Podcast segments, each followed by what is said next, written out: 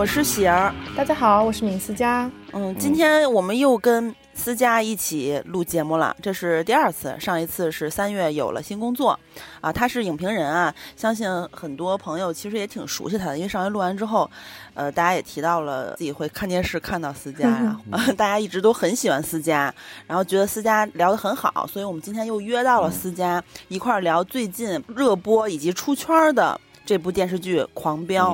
但是我们这期呢是大家都坐在自己的家里，然后是远程录音的，可能音质和我们往期稍微有点区别啊。杀人犯是高启强啊！六年了，我们到现在连高启强的一条线索都没有找到。他一手攥着大部分的基层工人，一手捧的是心理落差极大的退休干部。前面不远呢，有一个我捐赠的幼儿园。高启强看出来咱们村的这块地要抢，现场我打扫的很干净，他们什么都找不到。下一个对付的就是你。在京海这个地方呢，是不会有人跟我高启强谈公平的。他他不，他真的是全方位的破圈哎！我看连那个。什么直男经常用的软件虎扑上都在疯狂的、疯狂的聊狂飙，我就惊呆了，能这么火。在这个春节期间，其实有大量的电影嘛，都需要去看，然后同时呢，还有很多的剧，啊，都拍的不错。但是这其中呢。居然有一个狂飙，哇塞！居然爆的成这个样子，然后一枝独秀，对，也是 挺让没想到的。所以我们今天就来看看他。先先问问大家吧，就大家整体看完之后有一个什么样的感受？我刚好是大年三十的那一天晚上看的第一集，然后刚好他们也是过年，然后当时我可能刚开始看的时候，因为他大家都说他是瞎剧嘛，说掐头去尾去掉中间的主旋律瞎线会。更更好看。然后我当时看开头的时候，因为开头讲指导组主旋律的部分还比较多，我就没有太在意。但是后来直到看到，嗯，高启强被打，然后整个故事进入他的一个成长期的时候，简简直就是有点停不下来。然后直到看到第十二集的小高潮，呃，我当时是觉得确实他的尺度以及他所描绘的这种。嗯，黑势力生态确实在最近几年的国产剧中还是挺少见的。然后刚才金刚也讲到说出圈嘛，我就说一个感受，就昨天晚上我打车嘛，然后刚好我们朋友也是一起在看《狂飙》，我们就聊《狂飙》，然后结果司机就开始接话了，说：“哎呀，高叶，我知道，就是那个在《余欢水》里面演演了一个角色，演的特好。”我当时就觉得啊。可能这个剧确实很出圈。我其实嗯，一开始看的时候也是稍微有点晚，然后一宿，呃，一天一夜吧，狂追了十几集，嗯，就是瞬间跟上进度。嗯，当时其实春节档期间，由于咱们之前录了春节档赌局那个票房的排行嘛，对吧？所以其实我发现咱们听友的各个群里一开始都是在讨论春节档，但是狂飙随着它越来越火。我就看到大家也开始讨论《狂飙》了。最逗的是，因为我这个微博呀，它我偶尔才上一下，但是我在小红书上看到好多关于《狂飙》的有意思的 信息，都是在小红书上看到的。然后我就把这个原作者截图出来，随便随手发了一个，呃，综合的搞笑的图。什么，比如说迈克尔·杰克驴啊，什么理想开直播穿一大裤衩子 什么的，啊，骑小电动才是人生赢家，把那个孙红雷那个图也晒出来了，征服那个图，总之就是好多图，随手发了一个微博，就瞬间，呃，好几千的点赞啊，什么几百的评论和转发。就热度非常非常高，然后各种各样的人都在艾特自己的朋友来看。小红书上其实也是这样的，特别特别的火。然后我就听很多听友说，他们的父母比他们追的还带劲。嗯啊，包括我也有一些，就咱们的嘉嘉宾朋友哈，就不说是谁，他的父母是就是呃，可能政政法体系里的，看的更带劲。就是说哦，想起身边的好多事情，有黑暗的，也有这个坚守正义的。想起身边好多事情很可怕。嗯，因为这个剧太火了，以及我们看的太上头了，包括也会想起很多很多的经典的港片，比如说《黑社会》啊、《无间道》啊等等。所以我们嗯就提前了一点录《狂飙》。那春节档的复盘，包括二月观影指南会稍微推后一些，也顺便跟大家提前说一下。嗯，其实我对于这个剧一开始吸引我的地方，其实就是也是头几集，有一个对我来说有一种似曾相识的感觉，好像我在看一个港片儿。啊，包括它发生的这个地方，其实也是呃粤语系的那个地方。你张颂文他有时候还时不时的说一点白话，我当时我觉得特别有感觉。包括这里边人物大哥呀，还有他们的讲的这个故事，其实。呃，给人的感觉他就是在讲一个黑帮大佬的一个发家史的感觉，所以当时我就觉得哇塞，太有意思了。这个剧它本身确实结构也比较简单，如果说按照这种美剧啊，就他们的拍摄方法，肯定一到十二集就是第一季嘛，然后。十三到二十六第二季，然后二十六到三十九又是第三季，然后这么这么几季拍下来的。所以说，咱们可以呃先从一到十二集来聊聊第一部分。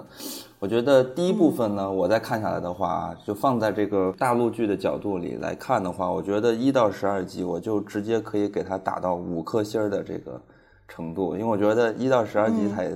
简直太精彩了，而且我觉得它是放在咱们的这个大陆拍的剧里边是有突破性的。这里边有好多的内容是我们以往感觉说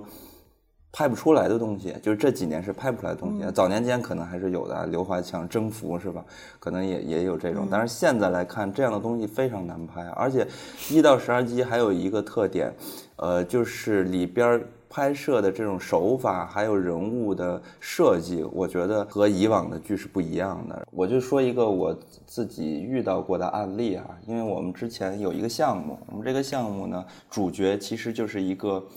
呃，不是传统意义上的好人，他可能就是。做了一些违法的事情，然后当时有关咱们的这个部门嘛，然后就说这可能触及到审查问题，然后就打回来说主角尽量不要犯罪，其实就是他们不希望主角是一个有犯罪色彩的人的。如果是，呃，你是犯罪分子，你可能当主角，或者说你这个剧就会在审查上遇到一些问题的。但是我们看这个片子一到十二集，你明显能感觉到是一个。双雄的设置，其中的男主之一就是一个黑社会大佬嘛，就是高启强嘛，一个坏人大哥。然后一到十二集完全就是在讲他的发家史，给我的冲击很大。我觉得怎么能这么拍呢？比如说我们说早一点的美国电影《新好莱坞时代》，就开启新好莱坞时代的一部非常重要的电影就是《雌雄大盗》嘛。《雌雄大盗》它当时为什么特别重要呢？就是以反派。变成主角的影片，所以说它等于说开启了大家的这创作思路啊！原来这个坏人也可以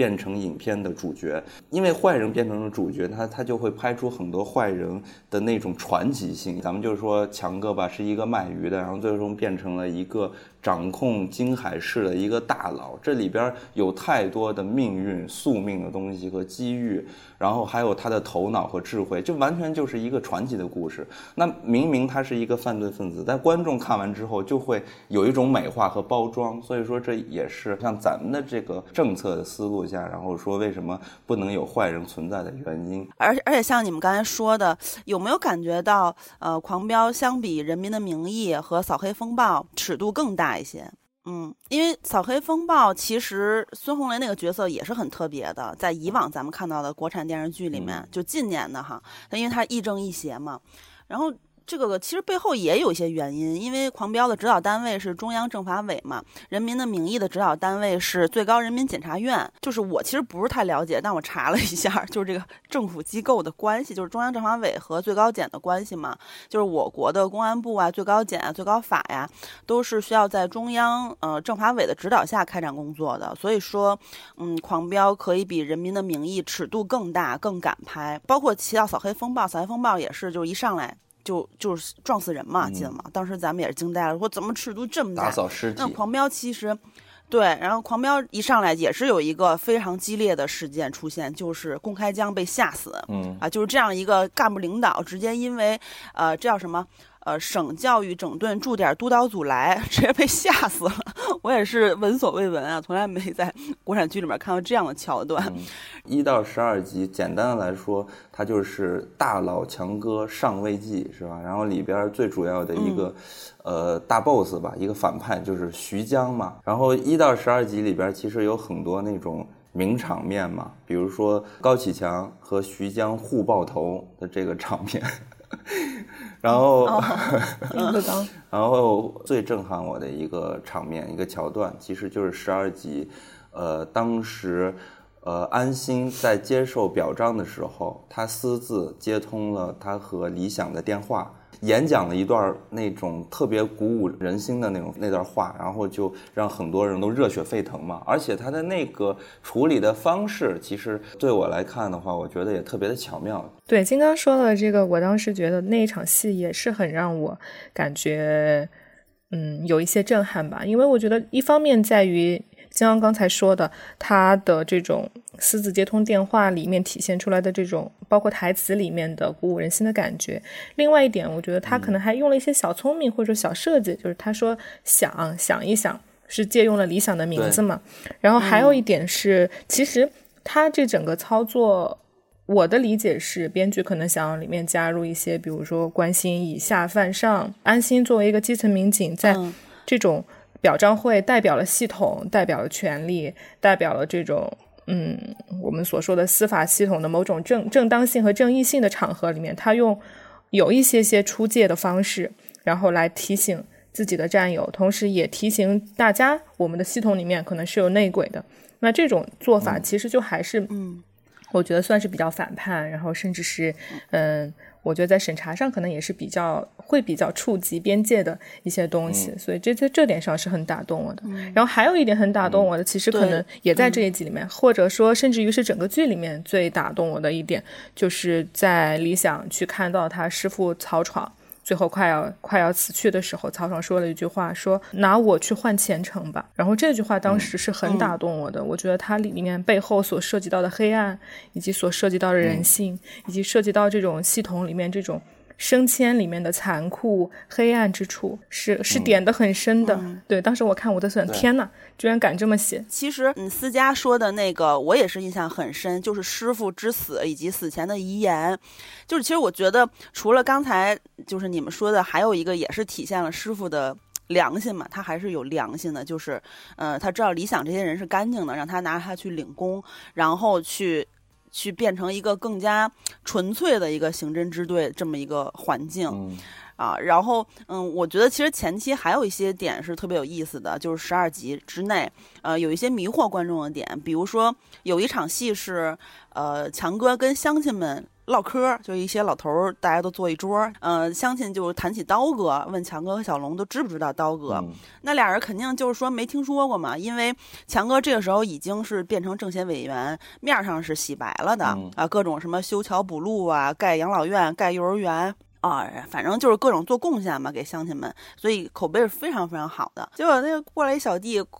大叫着跑过来叫小龙刀哥，小龙说了一句话，就说：“呃，叫我小龙就行，我跟强哥混的。”这个时候你会感觉，哎，怎么会这个人好像有点故意暴露强哥，感觉特别降智的一句台词，呃，因为他。完全不符合当时小龙和强哥，尤其是强哥那个身份嘛，就是面上洗白的这个身份。然后包括李想也是，他一开始塑造的是很会来事儿的这么一个人。呃，比如说河边孟德海给安心表现机会的时候，安心就避嫌嘛，不搭理孟德海。那李想马上颠颠跑过去了啊！而且呢，在市场和小龙、小虎有冲突的时候，李想也是马上亮出了安心的后台。所以一开始我不知道大家啊，就是我个人看的时候是。觉得哎，理想是不是有点有有可能要呃黑化或者是一黑一一正一邪的那种可能？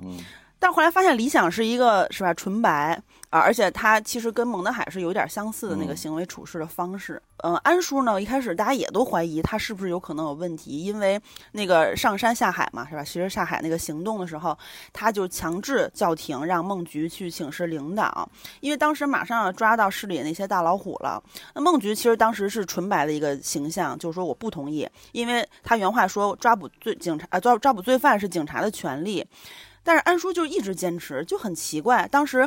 看的时候，他有一些误导性。主要是安叔那张脸长得就像坏人。对 对对，你没看那弹幕里边都说光头是坏人，光头肯定是坏人。对对对，所以他就前面故意设置一些呃迷雾吧，误导大家。但是他后面其实安叔这个。角色也是有一点点交代，就是孟德海说安心特别像安叔年轻的时候，安安叔就说我是怕他太像我，我这前胸后背各一弹孔，我的后背那黑枪到现在不知道谁开的。嗯，反正就是它会让你的这个情绪不停的被调动。嗯，然后呃，我个人还觉得徐江的这个贾冰演员找的非常好，当然也不是我个人觉得，全网都这么觉得。好像原来是准备找王艳辉的，我不知道你们贾冰是不是一个惊喜。我猜我是超级喜欢徐江的，我觉得一到十二集为什么这么好看，最主要的原因之一就是徐江，他身上有一种喜剧感哈。对，一是徐江这个角色，二就是贾冰这个演员，就是成就了徐江。正好咱们可以聊一聊哈，就是很多人也都在说演技的问题，所以所以我在这儿其实对我来说，徐江也就是贾冰，他的演技是在这个片子里边让我记忆犹新的。然后包括弹幕，大家也在说，就十二集之后，大家都在聊什么，想念徐江的第一天，想念徐江的第二天，就都是这种。就我我觉得贾冰他是这样，因为咱们熟知贾冰，就是因为啊最初看什么《欢乐喜剧人》呀什么的，然后看那种喜剧的作品，然后慢慢的了解贾冰的。然后后面呢，贾冰儿就是从那个小品这个舞台上吧，然后走出来，然后也接演了一些影视作品，但是基本上都是配角，而且呢角色也都是统一的，就是喜剧，喜剧的角小角色啊，就是。很胡闹的这种感觉，然后这回呢？然后近年让大家印象比较深的就是《囧妈》吧，《囧妈》里面那个列车员也没啥印象，都太小了。但是大银幕做对，但是这回看他演徐江的时候，我觉得哇塞，一下不一样了。这个这个不一样的点就在于说，他在饰演这个角色的时候，给人带来了一种感觉，就是很像韩国的表演风格。嗯。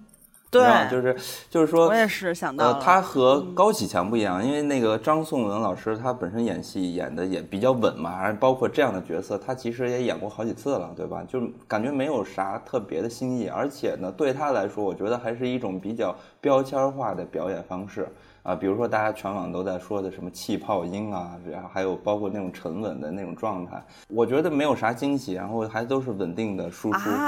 我觉得很惊喜啊，就还是跟他之前角色不是太一样。我觉得就就常规嘛，我觉得就常规，就是符合。你是对他演技太认标准比较高了。符合。对呀，就是就是符合大家 对于大佬的形象的这种感觉。但是贾冰儿他是用了一种在咱们这个华语影视作品中比较少见的。呃，非标签化的表演方式，就是他有很多夸张的，有就是所谓他们那种喜剧的演员的表演方式，所以让我觉得说用这种非标签的方式去表演这么一个黑帮大佬，哎，带来了一种很有很奇妙的感觉，而这种感觉这就正好特别像韩国那边的表演的。大佬的表演的风格让我特别喜欢，就是我我觉得这是这几年我让我看到的非常惊喜的一个角色，因为在以往的我们的华语制作的这些影视作品中，我们看到的坏蛋。很少有这个样子，我特别喜欢这个徐江。对你金刚提到韩国的表演方式，其实我在看到徐江的时候，就这点我是挺认同的，就是因为我觉得，嗯，包括他在后面，其实我们待会儿要聊的第二部分里面也有很多模仿韩国电影的部分。但就徐江这个角色，可能我会我的体感是，我觉得他会比较像《绝命毒师》里的第一，也是第一个出场的坏蛋，就是 Tuco 嘛。然后我在看第一部分的时候，其实我觉得，嗯。创作者其实对于《绝命毒师》的借鉴还是蛮多的，就是除了徐江比较像秃口之外，嗯，包括像老莫呀，可能是比较像嗯麦克，然后安心的角色，安心跟这个嗯高启强坐在一起吃饭的场景也很像老白和他的这个妹夫呃姐夫，嗯。汉可之间的这种对垒，对，然后，嗯，我觉得他的表演方式里面，为什么大家会觉得很有新意？像刚刚金刚说的那样，可能就是因为他本身，嗯，看起来身份上是一个大佬，但是与之冲突的是他表演方式里的喜剧，然后甚至这个人物可能并没有像真正的大佬那么横，就是他他的行为或者他的行为方式里面，他的判断里面。有一点点降智的部分，所以说高启强才能就靠一个电话就能够唬住他，所以他才会在第一阶段就下线。这些地方其实都是跟他嗯所体现出来的这种张狂张扬的这种黑大佬身份是有一些冲突的，或者说有一些矛盾的。在这种矛盾之间，可能就冲撞出了我们所喜欢的那种人物魅力。对，然后包括我看到很多人都说嘛，这个徐江刚才。提到的 这个降智，确实挺降智。大家都说徐江是 A D 钙奶教父，对 A D 钙奶那个点太好了，怎么想的？我真的觉得太妙了，笑死我了。他最降智的点，我觉得是放了小小虎，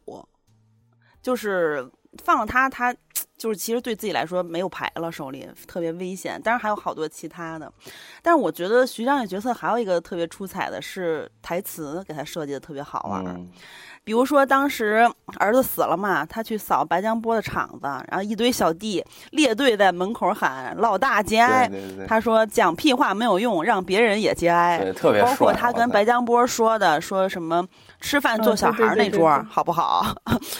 对，然后跟太叔就跟白江波说太叔的时候，就说他妈的给他面子叫一声叔，不给他面子我让他入土啊！包括什么跟手下说你他妈数牙膏的呀，一句一句往外。挤，然后还有就是等等离子电视那个，从小龙家走的时候说电视给我砸了，什么档次和我用的一样，就是好多这种台词，而且就是呃，由于他有点搞笑嘛，而且其实我觉得他的那个服装也做的不错，就是他那个花衬衫以及那种比较老派的 old school 的西服一穿。就是你那个年代感有有一些上来，呃，因为嗯对，然后再加上当时我记得导演有说过，就是有点担心，因为他毕竟是一喜剧演员，大家可能会对他有一些固化的认知，但当他捯饬上了、装扮上了之后，再加上那个满脸横肉，啊，就大家会觉得，哎，他真的还挺合适。再加上一演哈，就他演技也很好，就包括那个春节档的《满江红》，大家就一看结合着这个贾冰儿和沈腾。就是真的是呃厉害的喜剧演员，因为喜剧太难演嘛，就是 厉害的喜剧演员演员真的不简单，就啥其实都能演，都能演的非常出彩。然后像金刚说的，我也觉得他这个角色是非常有魅力的，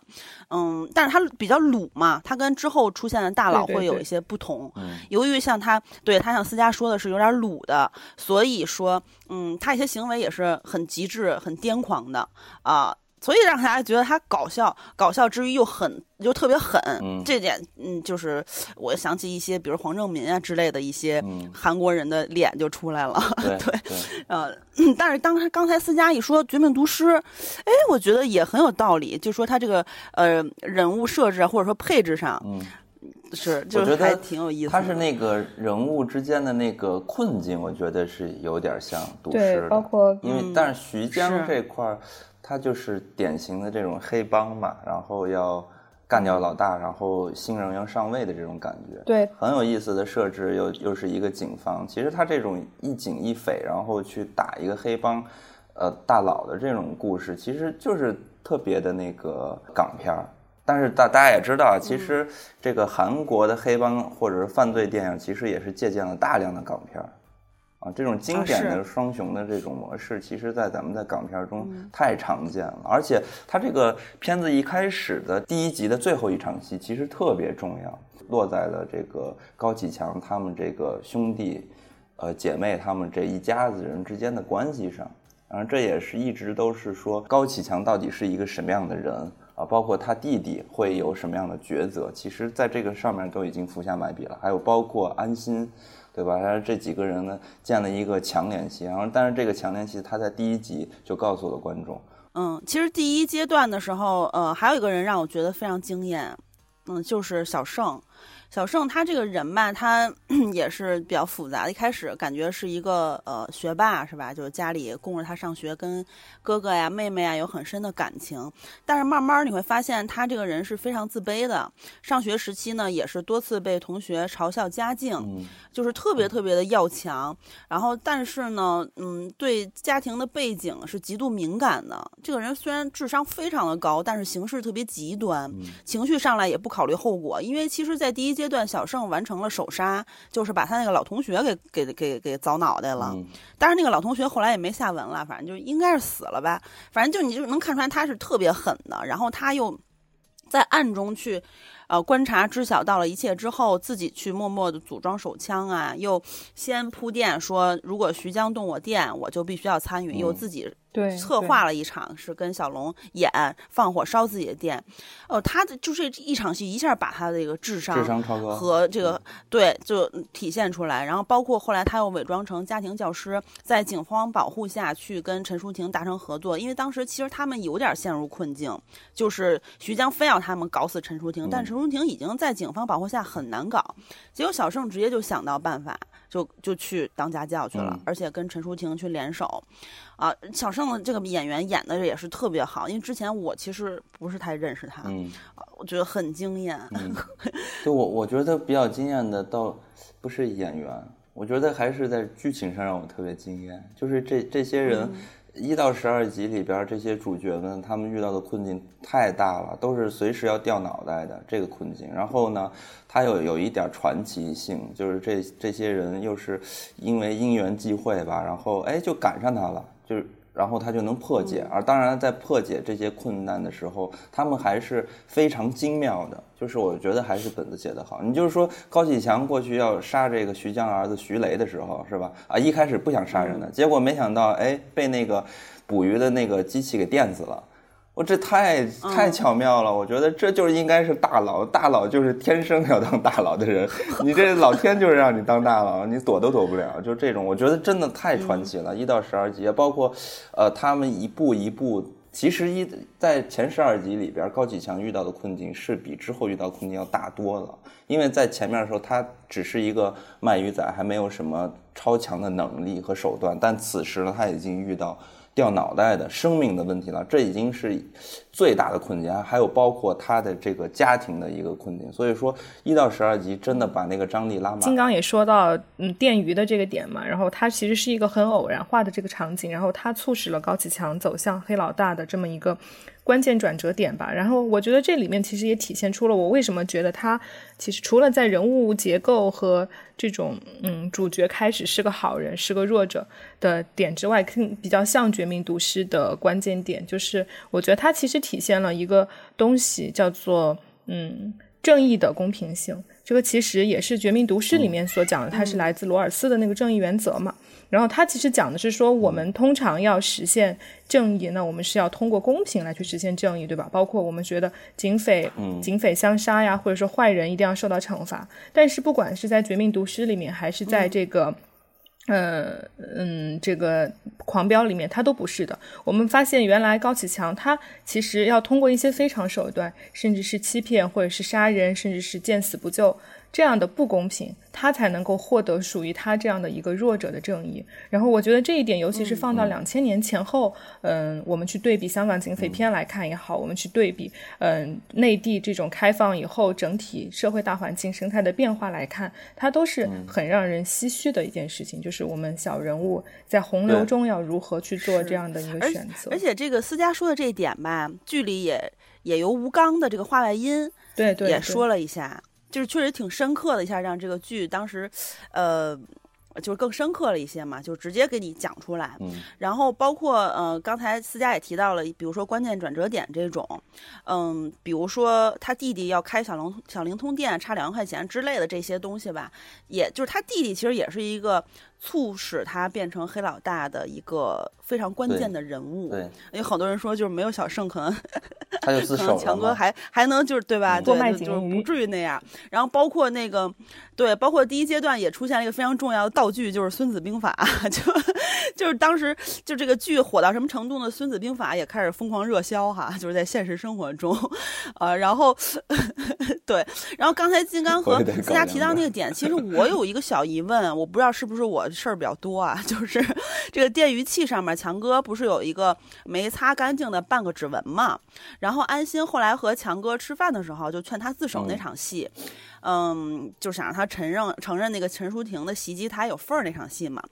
我我就是当时以为就是他有一个暗示或者说撺掇强哥拿杯子的一个举动，然后强哥拿那个拿了个杯子嘛。我以为安心要把那杯子带回去核对那个半个指纹，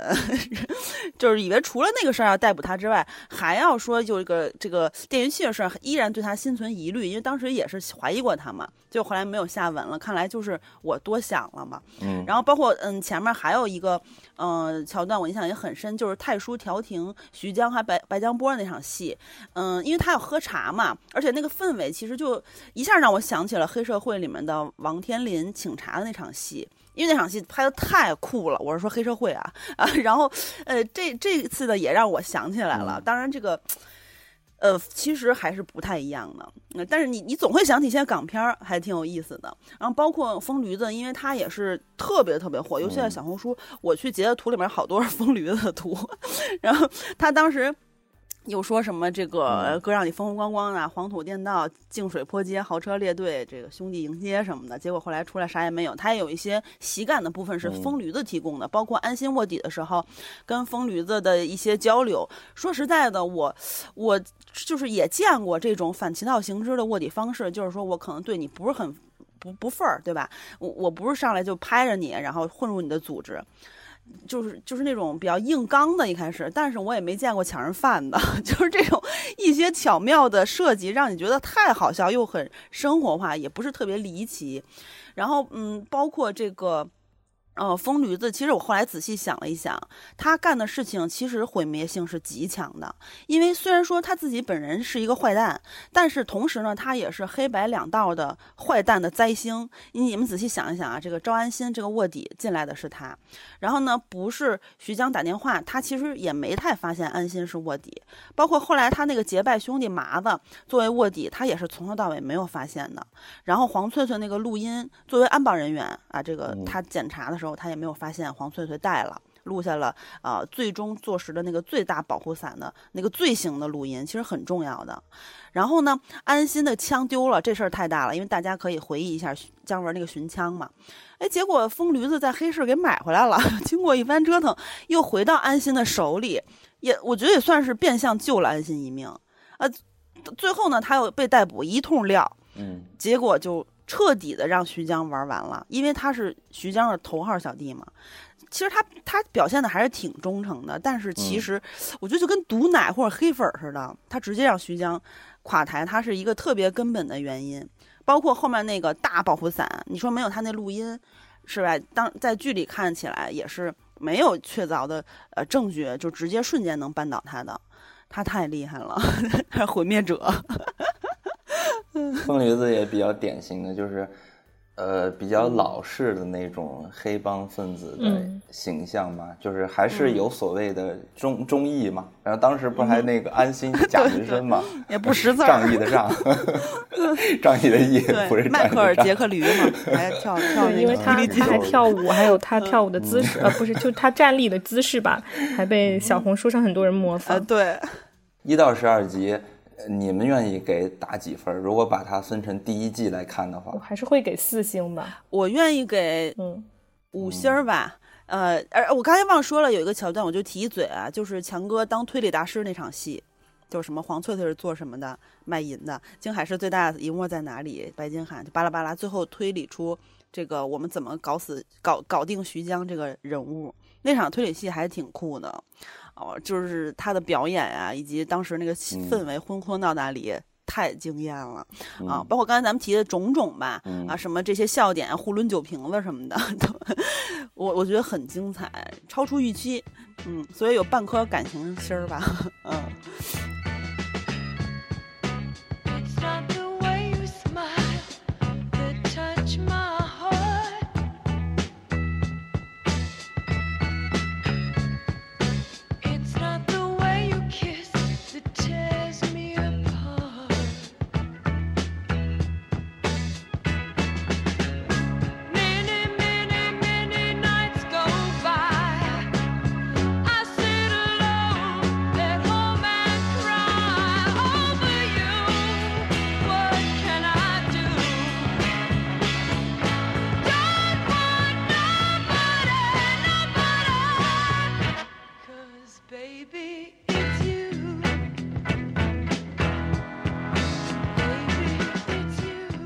到了十三到二十六集呢，我觉得就等于说是第二集吧，相当于第二集，然后大概就是说这个莽村是吧？地皮连续争夺的系列的恶性事件，高启强是最终呢进入了这个顶层俱乐部，有了这个领导的大靠山了嘛。但是呢，十三到二十六呢，我反而让我觉得啊，就是说，假如是我的话，我可能就降一颗星，就给到四颗星。为啥？因为我感觉他就他就稍微的普通一点了，就有点像咱们之前看到的这几年比较不错的这种。扫黑的、扫黑的、反贪的啊，这这类型的剧集了，我觉得就比较常见了，比较稀疏是平常了，我觉得。然后在第二部分，其实也有几个很精彩的人物，这个人物也挺嚣张的，就是李有田儿、韩童生老师、有田叔，有田叔太狠了。这里边我看很很多人都在说嘛，说。全剧只有我有田叔一人在真狂飙，因为他不是有开那个车吗？速度与激情。对，然后后面后面对有人把他 P 成那个速度与激情，然后那个表情是那样的，然后还还编了很多那种顺口溜，说什么脚踩五菱没刹车，我是莽村有田哥，车到山前必有路，可惜有田没刹住，有田叔太狂飙了。呃，第二部分我觉得呃确实，因为它每一部啊，它它都会有一个重要的反派人物。第二部分的重要的反派人物其实就是有田叔嘛，还有李宏伟。李宏伟就是第二号反派角色，最主要的其实还有一个，还有一个是他的竞争对手程程。啊啊，那都是跟有钱有钱叔比就不起眼，有钱叔太抢戏了。咱们还是得说，这种老演员确实是好，是吧？呃，其实韩童生之前演这种角色，就是小市民这种是比较多的。最早期的时候，我会把他跟倪大红有点搞混，因为我看弹幕，包括小红书也有一些，呃，网友吧，就说，哎，这俩是一个人演的吗？就其实可能看多了的人就不理解，但是最开始你看的时候容易有点搞混，他俩长得稍微。这个五官的结构是有点像还是怎么着？但是你后来会是吧？后来你会发现，就是倪大红演这种，比如说司马懿是吧？就是一些大佬的角色会多一点儿。然后呃，韩童生演小市民会多一点儿。对，总之呢，就是韩童生特别的接地气，演这个村长太合适了。对，可能也是因为他的体格上整体要比这个倪大红看起来稍微小一点儿。嗯，包括他的气质，有时候他那个。咚咚咚的那劲儿哈，就是那种，那个讲话也有点磕巴，还是怎么着的，反正就那个那个状态特别碎，就跟就跟一个人在迈着小碎步走路时候似的，就是他很碎的 一个状态，很适合演小小市民那种比较市侩的角色。嗯，有，但是有田这个人真的挺牛的，是吧？作为一个村干部啊，哇塞，居然有这么强的能力，也说明这个人物真的是。呃，充满了智慧，也也就是干了这行，要不然 也能有一番事业。这个人太厉害了，而且你看，这个人其实非常的凶残。他在培养自己的儿子的方式上，你就能看得出来。你看那个高启强是吧？高启强对自己的弟弟和妹妹的态度是什么样的？但有田叔对对于自己的儿子的态度什么样的？他看到他自己的儿子干了一件漂亮的事儿，就帮他解决这个唱唱这个红脸嘛，然后还解决了一些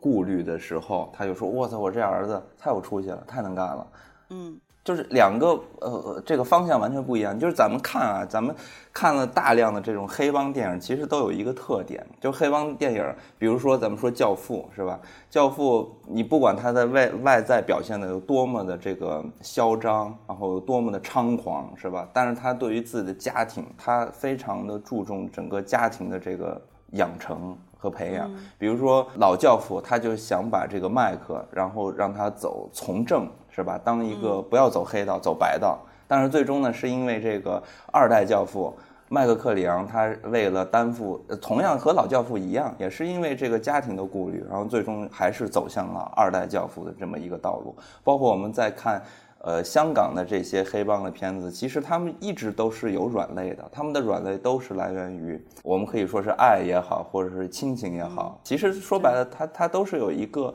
有情感的，让这个人物他还是比较立体和真实一些。但是有田这个角色不讲究这些，我就是彻底的坏。我看的时候真的气得要死。我 作为一个观众，我就觉得他们俩很该死。对对，我也是这种感觉。我看的时候，我特别想把李宏伟给打死。我也是。对，然后就是因为他没有底线了嘛，他把最人的那个底线的那种情感都破坏掉了。对，我觉得他其中就是。有一点，一一方面是，就像金刚刚才说的，就是呃，这种黑大佬可能他会注意去维护家庭，然后他们会把家庭本身、家庭成员的这种发展，然后作为跟其他的系统和其他的势力对抗的一种另外的一种系统吧。这种我觉得它其实算是一种血缘系统。然后还有一点，我觉得李有田和李宏伟他们的关系之所以能呈现成这样，其实一方面也体现了就是比较中国化的这种。所谓乡邻文化、乡村文化，就是他不仅跟他的儿子是这种关系，他跟那些村民甚至都是这种关系。他甚至可以调动起他整个村民的这种情绪，然后以此来去跟嗯这些大佬，甚至是跟政府对抗。然后还有一点是，嗯，刚才我们讲到第二部分的这个最大的反派啊，然后就是嗯，金刚觉得也是，其实属于是李李李有田他们父子嘛。然后其他的其实他并没有在整个第二段的主题中呈现的那么明显，这也是因为其实他整个第二部分我们可以对比其他三个阶段来看。第一个阶段在两千年前后嘛，就像刚才说的是社会出现变化，比如说中国申奥成功了，然后加入了世贸组织了，然后整个经济开始飞速发展的这样的一个阶段。但当然也是各种黑暗势力野蛮生长的阶段。然后在第二个阶段其实是零六年。然后在这个阶段，其实房房房地产这个生态还有土地政策，然后开始导致一大批人的报复。其实李有田和他们父子，如果说没有最后的结局，他们很有可能是踩着时代的这种嗯风口，然后迅速成为嗯换了阶级的这样的一批人。然后那第三个阶段就是二零二一年吧，对，那又是咱们待会儿要讨论的一个新阶段了。对我觉得他后面体现的这种。嗯，反派给人印象深刻的感觉，就跟我们的这种社会文化以及时代变迁也是联系在一起的。就，这个是我最喜欢的一点，在人物的恶之外吧。嗯嗯，是刚才思佳说的那个城中村的部分，就是萌姐其实也有跟我说，就是她对这个剧的一些想法。就我们一嘉宾哈，原来不是老来的，然后她说，就这个小的宗族圈子，就像思佳说的，呃，也就是这个呃所谓的黑恶势力吧。嗯，其实剧里呈现的这些。就是村儿这个东西，或者说宗族这个东西，很容易滋生出一种势力，呃，就是所谓帮派，因为大家非常的团结，啊，然后呢，他们也比较容易被一些权力和资本利用。就这种事儿，在中国的现实中其实是比较常见的。这个我其实不太了解啊，但他一说之后，我觉得也有挺有道理。然后，嗯，像刚才咱们说的那个，呃，李宏伟这个角色，就是其实相对于李有田儿，啊，思佳提到的李宏伟，我是更反感的，因为他太坏了。其实上来一开始。那他登场的时候就直接捏强哥手嘛，你会觉得哎呀，真是老套的一个小朋友，就使用这种招数下马威嘛。然后呢，他又说那个强哥是臭卖鱼的，临走还那就这样啊，说你这个就是跟他挑衅摔盘子。其实当时你就会觉得这个人是一个莽夫，因为他问我，你知道我们为什么叫莽村吗？因为我心想你就是莽夫。然后，嗯，他坏的点呢，我觉得最主要体现在就是李青这个角色上，就是他想出了这个招儿，然后当时他爹也是支持哈。后来他们的做法是说不让人家李青去打工，然后呢还拿走人家控制精神的这个药物，就是他父子合力的干的这个大坏事儿。完了之后呢，在李青绑架陈淑婷儿子，呃。李想不是跟他去交流嘛？因为李想本身也是这个村子里的人，然后他在交流的过程中呢，呃，其实李青也有点慢慢的恢复理智了，有点想放下那个刀了。我当时看这场戏的时候是最生气的，就是，呃，李宏伟一直在旁边伙同了一些相亲的小混混在那儿起哄煽动啊，最终导致李青被击毙。其实就等于说是把人家给灭门了嘛。虽然说这个高启强找的老莫。杀的李青他爸，但是就等于说他们村里的人本来这剧里也说了，根本就就是也是那种欺行霸市的，让人家那个老头儿也也就是是吧，在那干一个很辛苦的工作，挣了点钱，家里的条件也不好，儿子有有生病什么的，就其实本身他们就不是受李青呃不是受那个李宏伟和李有田庇护的人啊，然后呢，再后来又把人家儿子也给搞死了，其实他干的这个就是属于教唆加杀人嘛。啊，教唆杀人太过分了，我真是当时看的时候是也是。觉得非常的震惊，怎么会有这种 坏蛋？哦，他完全是不择不择手段的。对，然后第二阶段，其实我对李想的印象也是比较深的，因为李想有一幕是他把强哥铐在警察局的那个铁栅栏上，大堂那块儿，就是羞辱他嘛。安心就是说不合规矩，这个时候其实能凸显出之后李想的一些选择，他有做了铺垫，就是李想他不会完全遵循规矩，他会去做他认为对的事情，用他的方式。但是安心就是特别守规矩的一个人，他俩其实是两种的行为模式，但是都是。白的嘛，对吧？然后，嗯，包括他后来去实际做的事情，就是赵立东的这个裹挟之下，他也是想要，嗯，进一步掌握他的犯罪证据，去释放了李宏伟，又释放了程程。他有跟安心说，说其实程程就是小角色嘛，他要干倒的是赵立东。然后，呃，临死的时候给安心遗书，其实安就是理想的这个人物，在第二阶段是让我特别动容的，因为他的死也是非常的惨的。我觉得理想这个。角色啊，包括演员在塑造他的时候，我还挺喜欢的，因为我觉得他是特别符合像一个呃公安干警的一个样子，呃，就是我们这个文艺化作品中的样子啊。它其实和安心不一样，安心啊，当然这个咱们最后再说。就比如说张译在饰演安心时候的一些想法吧，我觉得他他确实想法太多了，有想法也有争议。对，就是所以造成了很大的争议。我觉得就是他的设计感太强了。但是李想这个角色就是让我们感觉这就是公安干警。然后李想呢，其实他这个角色他担负的非常的多。他一开始就是从一个呃有追求啊，感觉他其实是有人性的。他他也会有说我对于我未来的这个晋升啊机会啊，我我是有一些向往的。啊，同时呢，我对于正义也是有一定的追求的。但是到最后，他随着他师傅的破灭，他借着他师傅是吧这个秘密，然后完成了，也或多或少的吧受到了一点利，当然是赵立东给他的一些利益，然后让他一点上位。但是他最终他还是觉得说，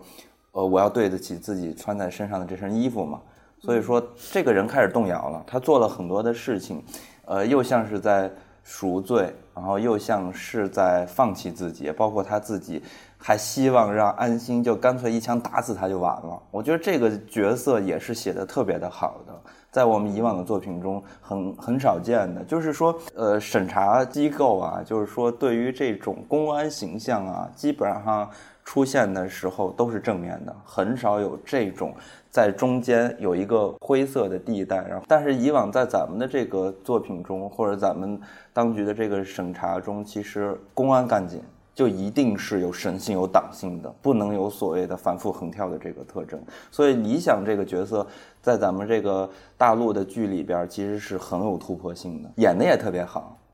对，我记得导演也说过，他说这个角色是专门为理想的演员量身定制的嘛。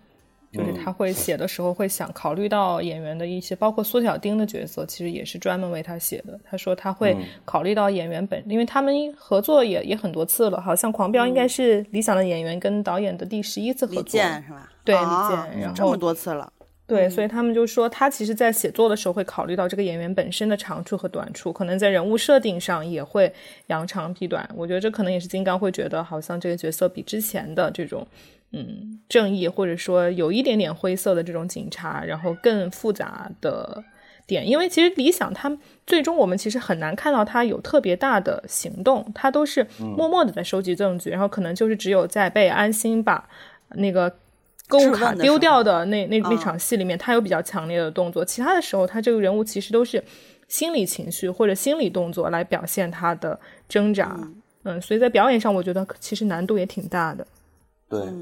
然后在第二部分其实有几个名场面啊，或者说我个人印象比较深刻的场面，咱们刚才大家都提到的很喜欢的小胜还有理想，其实也就是小胜谢幕和理想谢幕的那场戏。嗯我太喜欢小胜了啊！是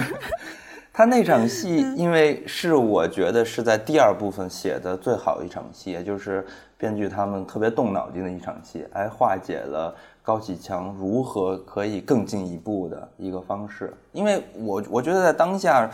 假如我是编剧的话，我就很难想了，那如何能让高启强解决现在这个危机呢？对啊，结果用这种方式来解决。嗯，哇塞，我觉得这场戏很对他用一场戏就解决了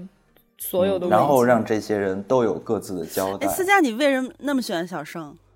哇，我的天哪！就是 我其实本来不是耽美女孩，但是我真的太磕他跟他哥之间的关系了。然后，对，网上那个疯传就是说，这个原著里面他对他哥的感情本身就是骨科的什么的，然后有一些描述。这个我没看过原著哈，所以我也不知道是不是就是就是那样。反正就是他对他哥的感情超越了兄弟情。喜儿说的原著其实应该指的是原剧本嘛，因为这个是没有小说的。然后现在网上就是微信读书上的那个小说，其实是根据原来的剧本改的。然后我没有看，我还没有看，但是我看了苏小丁的采访。就是他自己确实承认，就是他对他哥的感情是超越兄弟情的。他自己拿的打的比方是《霸王别姬》里面的程蝶衣，就是他这个角色会觉得，嗯，哥哥就只能对我好，哥哥只能把所有的爱都给我。所以其实你会看到，在剧中他在有一些时候。对大嫂的这个表现其实有点奇怪的。最开始，嗯，对，最开始我以为他可能有一点喜欢大嫂，所以他才会这么吃醋。就他会说：“哎呀，都半脑虚娘了，还还还装什么装之类的。”但是后来我渐渐发现，就是他在看他哥的眼神的时候，他在对他哥的态度的时候，是真的眼眼神里面是不太一样的。正感兴趣的观众 可以再回去看一下。就比如说，在他哥。知道他吸毒的那场戏，呃，不是，知道他那个贩卖毒品的那场戏，就是他在他们家家的客厅里，然后那个高启强把他推到沙发上，掐他的脖子，还打了他一个耳光。但是在被打之后，嗯，苏启那个小盛的表情是非常诡异的，就是他会笑，然后而且我还注意到他还动用，就是有一个用舌头去顶口腔的这样的一个动作，显得人物非常的。变态，然后甚至还有一点享受这种被哥哥，嗯，就是批评，也不能说是批评吧，就是被哥哥如此对待的这样的一个场景，所以我特别喜欢他。那你要这么说，我看到网上还有一个就是很大胆的猜想，就是说赵立东和他的秘书啊，对对对对，这这我怎么觉得不太对？对啊，就是大胆的猜想嘛，你说不定就是俩人是不是？秘书也是爱赵立东的，他他赵立东是有一点儿对龙阳之好的这种感觉。我只能说，就是我确定的是，秘书这个演员的胸肌、腹肌非常好，以及就是孟德海他们都是这个练举铁大大哥是吧？就是私服也非常的帅啊，秘书秘书演的超级好，演太好了。对，然后呢，这个呃，其实小盛呢，呃，像刚才思佳说的，他在。呃，我我记得特清楚的是，第二阶段第一场戏就直接让小盛说了一些台词，说什么高家看上的东西早晚都得是高家的，一下就给他定调了。就这个阶段他已经飘了，这个这个人已经疯了，开始往疯魔化的状态，就更加的失控，失去理智。然后其实有一场戏，我觉得小盛演的特别好，就是。强哥误以为小胜绑架了孟玉，然后呃，后来呢就说我们就是他俩的共识就是我们要抢时间找到孟玉去救他嘛，也是算自保。然后小胜临走出那个地下赌场的时候，高启强又嘱咐了他一句：“小胜，嗯，就是背着半背着影儿吧，说，哎，知道了。”就那块演的特别好，就是一个嗯极端分子的一个情绪不稳定的人，但同时也跟他哥一条心，以及意识到这个事情的严重。就是他那个状态太好了，我觉得非常的完美诠释。当然，这里面大部分人演的都巨好哦。然后，嗯，其实我觉得最出彩一场戏，因为实在是太酷了，就是呃，安心在医院用警戒线步步逼退高启强。呃，这场戏其实我后来看说是按这个张译设计的。啊，张译设计了挺多戏的，包括什么小五他们做那个大比武的时候，小五从那墙洞里面露出一个头，说我在这儿呢，呃，说那也是按那个张译设计的，啊，然后包括张彪的演员也在微博上各种感谢他，就是说让他，呃，他赋予了张彪这个角色灵魂什么的，就好多好像都是他设计或者说指导的，就是张译其实真的挺厉害的哈，作为一个演员，就这场戏当时看的我都心跳加速了，太酷了。啊，包括其实高启强出狱的时候也也是嘛。就是这个，真的是兄弟迎接哈，这个列队，然后包括大嫂给他抽柳条还是什么玩意儿，反正那场戏也让我想起了《新世界》之类的一些韩国电影，就是什么列队迎接什么的，包括香港片也有嘛。然后以及就是大嫂有说，呃，高家有个规矩，钱随便挣，但是毒品绝对不碰之类的这种宣言式的话，就很容易想起一些港片，比如说黑社会里面的何连胜啊，等等等等，啊，就是不停的会想起这些。就会觉得很亲切，以及就是说，在现在还能在，尤其是一个大陆剧里面看到，我觉得很很很惊喜，很很很满足。其实还有一场戏我特别喜欢，是小龙出狱，然后大哥们去接他，是吧？然后给他弄衣服，然后干给他一送他一个场子。就那一幕，然后好像一下就时光倒流，回到了他们曾经的那个旧街厂的那个时代的感觉，然后人都表现出了啊旧厂街那个时代，然后人都表现出那种童心，哎，这种感觉有没有一点那个新世界？哎，新世界就是结尾的时候，你记得吗？他们又回到了过去杀人的时候，就是我这也是其实也是这个剧好看的地方，就是在于说他把一个黑帮大佬的这个时间线给撑长了。就是我们可以看到他是如何从过去放到现在，又看到他的结尾，就整个很完整。这样的那个人物的情感和观众建立的就比较的强一点，而且也提到了像张译不是说给了很多演员一些帮助嘛？这里边其实小龙这个角色就是林家川，林家川其实和张颂文他们是同学，他们很早之前就在一起合作。我我之前是看大家。他们自己说了一些话嘛，就提到张颂文也说，当年他们曾经毕业之后，然后没有工作，然后两个人接到一个活儿，就是张颂文是当副导演吧，林家川反正就当场场务啊、场记什么的，然后两个人就私下交流。当时呢，这个林家川就问了张颂文一句话，就是说。哥，咱们是不是没有机会干不了这行了？张颂文没有说话，就是也是很很唏嘘的。然后如今再看大家，呃，因为张颂文就算是一个成名比较晚的演员嘛，然后林家川他也是靠着这部剧，然后才让很多人认识到他。然后在这个片子里边，我就挺喜欢小虎这个角色的。小龙，我不看我我不啊小龙，我我不喜欢小龙一开始那个角色，反而喜欢小龙。从这个就对变成刀哥的时候的这个样子，我觉得嗯演的很好。我跟你说，小龙这个演员的文笔，我觉得特别好。就他反正这两天他的社交平台热火朝天什么的，他又说好多朋友恭喜他，然后他第一次浅尝红红的滋味嘛，喜悦和惶恐交战。我很高兴大家能看到我，但我也知道，对于一个普通演员来说，这种喜欢犹如潮水汹涌而来，又会穿指缝而走。然后他说还有一个，就他说这个在没有通告的日子里，我会躲在房间里看书，看了点明史，也补了《三体》，经常把自己看失重了。往前看是历史洪流，筛选出不过几个名字；抬头看是宇。宇宙深处的黑暗森林法则，那几个名字也会被抹去。哎呦，写真好啊，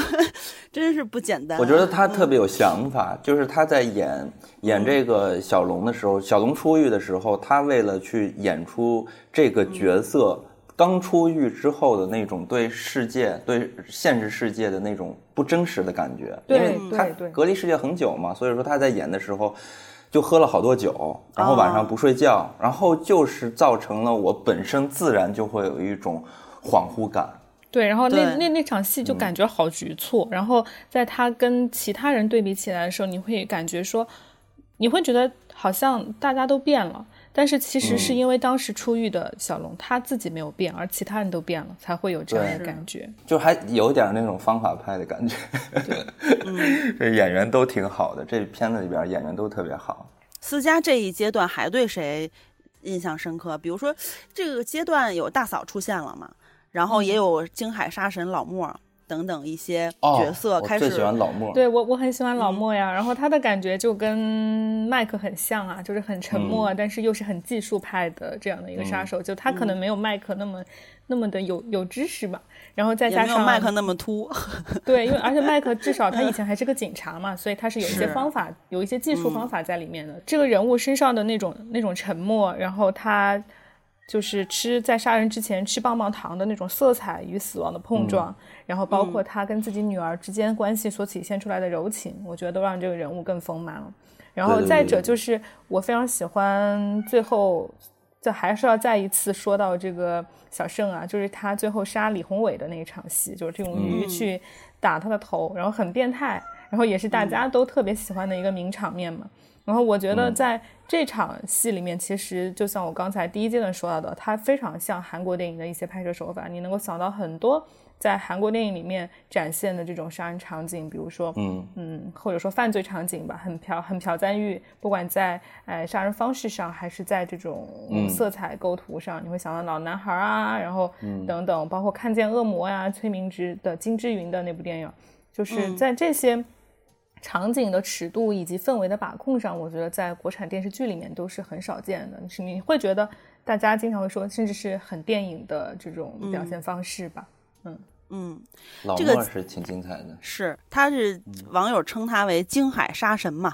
然后，嗯，跟安心对话的时候，呃，其实他又数了一下他杀的人，就是没有说到光头勇。其实他光头勇也杀了，他前后呢是有六杀，但是一杀的时候，师傅和徐江，嗯，算是俩人吧。当然那个时候，呃，对，反正就他们互相也开枪，但主要是老莫的这个杀人功劳比较大。然后包括呢，就是他有一幕戏也是体现出这个人的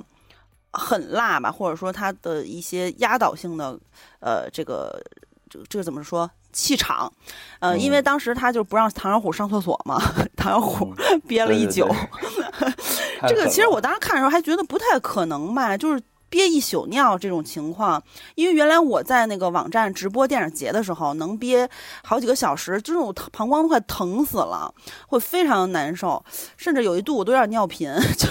憋一宿这个有点离奇啊，我觉得。但是能体现出老莫的。呃，压迫性，他的气场，以及就是他后来呢，他跟呃高启强的交流，又让高启强通过一番话，让你看到他的管理能力，就是对手下人的那种，嗯，网友说是 PUA，其实我觉得就是管理能力，用棒棒糖和一番话，直接让老莫服了，哎，就是心甘情愿的就跟这个小盛去去深圳去了，啊，然后呢，嗯，老莫这个人的善良呢，最后也是通过。呃，当然有很多体现啊，但最后让我最印象深刻的一点就是他临死前把炸弹的那个按钮朝上了，啊，对。然后呢，其实他这个几杀几杀里面，他都没有就是提也好，或者说什么也好，就是说到程程，程程他也说了，他不杀女人嘛，他应该是就让他直接跳船自杀了，对吧？有一个扑通声儿什么的。所以，就是老莫这个人，他也是非常的悲剧性的，因为他本来是想改好的，甚至还拿了奖状给安心看，没碰着。但是呢，当他遇到了强哥之后，他的人生就逐渐的跌落深渊，啊，完全的悲剧。这也能体现出强哥的一些作为坏蛋的能力吧，就是呃，他去各种布局，包括有让这个管不住嘴的手下啊，就是小龙小虎之一嘛，去去跟他透露说。谁把黄翠翠，就是他前女友给杀了，什么之类的，让老莫这个人就是。呃，一下就，因为他还是说有一点这个这个这个冲动之类的，然后包括他也会亮出他跟安心的一个交情，因为因为老莫对安心是极致肯定的，他又会更进一步的信任高启强，但其实种种吧都是高启强布的局，他就是高启强的一个杀手啊，一个这个马前卒啊，就是这么一个身份，其实非常的惨的，他好不容易高启强的一个厨子，做鱼的厨子啊，高启强干了很多事情呢，你看亲自帮他。搬家，给他卖鱼摊儿，然后这个那个的，能让他去接回他的闺女，呃，瑶瑶，想起那康熙里那个瑶瑶，就是，呃，就是，但是其实看起来他的生活变好，其实他就是老是被叫去想想吃鱼什么的，就他的人生是非常不稳定，而且充满了黑色的，直到最后也是一个注定的结局吧，也就是被牺牲掉，然后他的女儿其实也。就是在一起这些年之后呢，也没法善终啊，很悲剧的一个人。黄瑶也是一个牺牲品嘛？对对，黄瑶也是，她也是悲剧的人生嘛啊。然后呢，还有一个人，在这个时候，我是觉得确实是啊，像网友说的，大嫂很美，很带劲啊，穿着也很好看，演的也很好，气场也很强。但是我觉得大家其他桥段都说的特别多了，比如说他登场啊、亮相什么的。有一幕我是印象特别深的，就是当时，呃，太叔去调和的时候，其实高启强那个时候已经就是把局势扳回了一些，挺挺就是很狂，挺生气的，直接就是把手机摔在桌子上。他本来是不想接受的，但是当时呢，大嫂给了他一个眼神，那块演的特别好，而且大嫂是在这种。光线的下面，然后给了他一个很到位的眼神，其实就是在提醒他。我觉得不是是因为这个太叔是他的干爹，他不让他跟他掰面翻脸，是他在提醒强哥时机还没有成熟，你先忍一下。哦，这块演的我觉得特别好，这个桥段是非常好的。还有一个就是说，呃，大嫂她其实，嗯嗯，很多地方吧体现不出她的一些。呃，人脉，当然除了太叔啊，太叔这个当然也是最重要的，就就是直接跪地上拜干儿子了。但还有一点就是医院里面有人这一点，因为李宏伟没有死，是大嫂的消息源，就是这种小东西细枝末节也体现出大嫂的能力以及大嫂的这个这个这个是吧？就是他的一些资源什么的。大嫂也是高端局里边的这个代表之一啊。对，太高端了。嗯，然后还有一个人就是孟德海，他其实，在第二阶段开始比较明显的黑化了。就我个人觉得哈，因为他作为区长，不是被赵立东架空了嘛，然后区内的工程是被指给李有田，然后他有台词也有讲，就是说位置不同，看待问题的眼光也不一样，治安和治理实际上差出去十万八千里，确实是这样。但是他的选择呢，就。不太一般是吧？然后因为这个高启强工地的闹事儿呢，他当时也是为了让投资商安心，想叫郭局一起。那郭局其实就相当于之前的他，他有一个对照。郭局就是一个很正直、政治政治的警察，因为郭局说我管治安就是要分个黑白啊。孟德海之前就是这样的。然后呢，但是孟德孟德海在第一阶段其实也有铺垫，都挺妙的。孟德海有说，就是说你要保住你身上这层皮，你才能做一些好事情啊。当之后他在。逐渐的深化他这个理念，然后包括呢，他有一场戏是跟上级当面告状赵立东莽村度假村的事儿，就是影响那个高速公路什么的，就是他其实开始比较明显了。所以说到第三阶段，他这个人物由于删改就会变得非常的不合理，就非常的奇怪。对对对。然后第二段，我想最后再说几个槽点，因为我觉得第二阶段的槽点，我我个人看到的觉得还是有点多的，就比如说。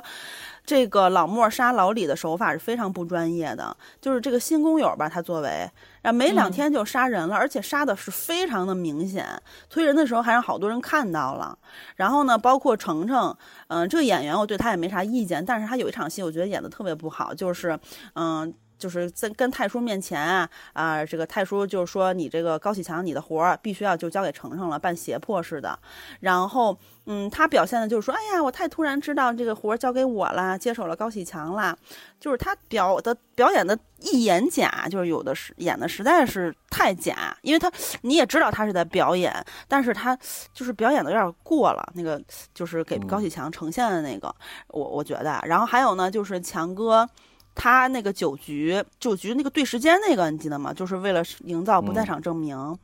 所有人吧就跟那个主动暴露似的，答非所问。然后呢，而且时间特讲时间哈，对，那个时间有点过于的一致，真的还不如最近那个保护我方城主大人那个网剧，人家那网剧里都知道，特意说的稍微不一样点儿或者记不清点儿。然后呢，这个桥段就是让我觉得显得强哥小胜。因为这两个人是人精嘛，就我觉得特别降智。还有就是，嗯，老莫还有一点我也觉得很奇怪，就是之前小盛刚刚用冻鱼是吧，去重击了李宏伟，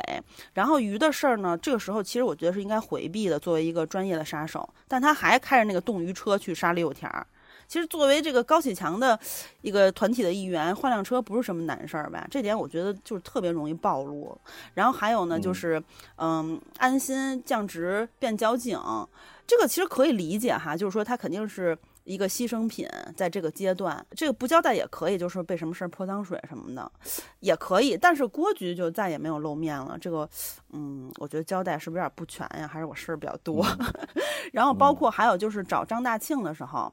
嗯，就是和那个张小庆、李青一块绑架高晓成、高晓晨的那个。如果真的想要找到张大庆，其实大家去处理，就警察方面不应该明着端赌场。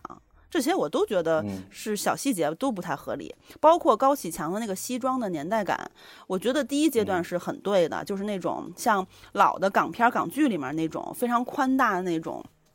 哎，这枪脖领的西装。但是到这个这个阶段的时候，就有点现代了，就不像是那个呃，就第二阶段这个年代。嗯，就是就是，当然这是服化道方面的，反正对，就太新了。对对对，这个对对对，我我其实觉得它比较好的一点就是我们出现了很难看到，其实，在南方的这种涉扫扫黑除恶或者说政治斗争的这种戏，就是南方城市，其实，在电视剧中还是比较少见的。但是虽然大家说肠粉啊、骑楼啊什么都还不错，但其实我觉得这个南方城市有一个问题，就是它好像没有那么的像，它是在台山拍的嘛，没有那么像。广广广两广一带城市，为什么？就是因为它好像太干了。你很少看到就是那种湿润的感觉，我觉得它甚至都没有川南地区那么湿润。但是你回想一些其实真正拍南方的一些电影啊，比如说《长江图》或者说是《南方车站的聚会》，他们都是很湿润的，就会经常下雨，然后那个整个城市的质感是不一样的。对然后出汗什么的。对对，然后所以我就我也很同意，就是喜儿刚才说的，就是你会感觉，尤其到了第二个阶段，那个年代感就不是很对劲儿。你要么觉得它太新了，要么就像第一阶段一样，它可能又有点过分刻意的。做的做旧到当时那个时代，嗯嗯，他我觉得这点确实是让人觉得挺不舒服的。包括呃，时不时说两句呃粤语，说说两句白话，对吧？然后完了，这些人居然过年吃饺子，这就不是南方的方式嘛？对这个。我我觉得就反正比较模糊吧，它毕竟它可能就是一个架空的这么一个地域吧，反正这个也没办法。我我觉得如果说你看他这戏里边，在第三部分，当时高启强雇两个杀手说那个粤语是吧？大家在桌子上那一幕就特别有感觉，对，包括他们，好，包括还有那个香港抓住了那些坏人的时候，在审他们的时候。就是那些飞虎队不是把人抓了嘛，把坏人抓了，抓的时候审的时候，完全 TVB 了，就大家弹幕上也说，好像在看 TVB 转场了，就这种感觉。它确实是这种质感是不一样的，所以说，当然了，咱们也没有现在好像说白话的这些演员是吧，也没有那么多好的演员。其实大部分还是处在了咱们这种北方的呀，因为都因为咱们中国的这个大陆的演员出来，基本上就是两个三个地方，一个上戏。一个电影学院，还有一个中戏，所以基本上，而且北京偏多嘛，都是从这儿出来的，这个也没有办法。嗯，我还想起一个点挺讽刺的，就是当时强哥去搞这个建工集团的那几个老总的时候，有贪财的，有乱搞男女关系的，总之是有把柄的有两个人。然后呢，这两个人好搞定，另外有一个是学历高不贪污的，直接就是一招手威胁他进热锅。就给拿下了，哎，反而是这个最干净的人，最没有费事儿，什么都不用帮他解决，直接就把他给。按住了，让他同意了，这我觉得挺讽刺的。对啊，然后呢，还有就是说，强哥在第二阶段还有一场高光戏，就是这个说什么我卖鱼的知道这个斤两很敏感，然后给司机设了一套，就程程的那个亲戚嘛，然后呃，就是把这个司机交给警方，反正就是他每一阶段遇到的 BOSS，他在这个阶段他去扭转局势，一步一步的啊，让他的局势从弱势变到强势啊，就是。我觉得都比较的合理，还算这个剧，嗯，就让让咱们都看得很带劲的原因吧。然后包括安心呢，其实有一场戏也是让大家都觉得特难过的，就是他最后蹲在那个交警柱子上哭的那块儿啊。然后呢，那个时候他其实也是，嗯，为了已经下定决心吧，这辈子就要跟黑恶势力干到底。然后他决定保护孟孟玉是分手的。这个时候其实高启强也是失去了大嫂吧，我记得。反正就是两个人都挺难过的。然后高启强看到他那个样儿吧，高启强也挺难受的。当时他网友还问过，呃，张颂文老师，他在微博上不是疯狂回复网友的消息吗？他有说说你想象一下，你的一个就是以前的像朋友一样的人，现在这样遭遇会什么感觉？这之类的吧？啊，然后反正安心在这一阶段里面也有一些，嗯，就是能看出他能力的点吧，比如说放出假消息啊。说李宏伟没死，其实是调他杀的，像那个调出杀李宏伟的人啊，什么这些，其实有很多啊。就是安心的，呃，一步一步的彰显能力的桥段，也是能够说服观众的。嗯，但是就是是这一阶段开始出现了我刚才觉得那些槽点，所以我就给他降一星儿。嗯。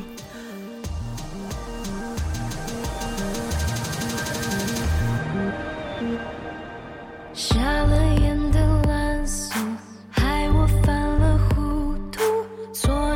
我的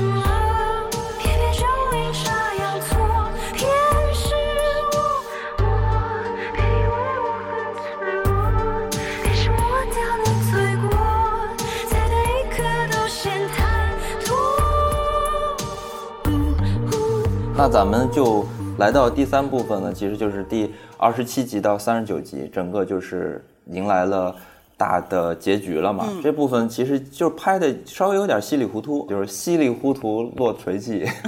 强哥谢幕啊，最终迎来了正义，是吧？然后，呃，第三部分其实我觉得就暴露出了。啊，咱们之前一直在说的审查的问题，最终还是发现啊，这个审查该来的还是要来，然后把一个部剧最终搞的其实还是稍微的支离破碎了一点。在第二部分呢，其实就已经开始有一条暗线了，大家还记着吗？当这个指导组来了，就是吴刚他们来到的金海市的时候，他们说了一句话：抓一些黑暗势力其实是小事儿，最主要的是他们要找出保护伞。他原话说的是那个有黑无伞，黑大伞小，解决这个问题。对，所以说其实这个剧就是隐藏在这个剧情表面下，真正的事情其实是孟德海和赵立东两个人的对峙。其实第三部分要拍的是这些东西，对在第二部分的时候，孟德海就已经开始铺一些他的暗线了。对他怎么和高启强联合，然后高启强是怎么和赵立东呃撕破撕破脸，然后就变成了两个集团，然后再大战。其实，在第三部分应该是实质上应该是特别精彩，但是挡不住我们的审查。嗯而且第三部分像呃强哥呀，还有这些突然出现的几个人，蒋天呀等等这些人，其实蒋天的出现就是因为赵立东找了一个新的小弟，然后孟德海。和强哥合作，然后两个集团对峙，然后最终反正都没拍出来，然后就稀里糊涂的就结束了。嗯，就是它造成了一个效果，就是在网上有很多唇语大师去 还原那些被改掉的戏。对，改的太多了嘛，对啊，这让我们觉得很可惜的地方。第三部分，我其实我觉得这涉及到一个重点，这也是我们现在在拍这种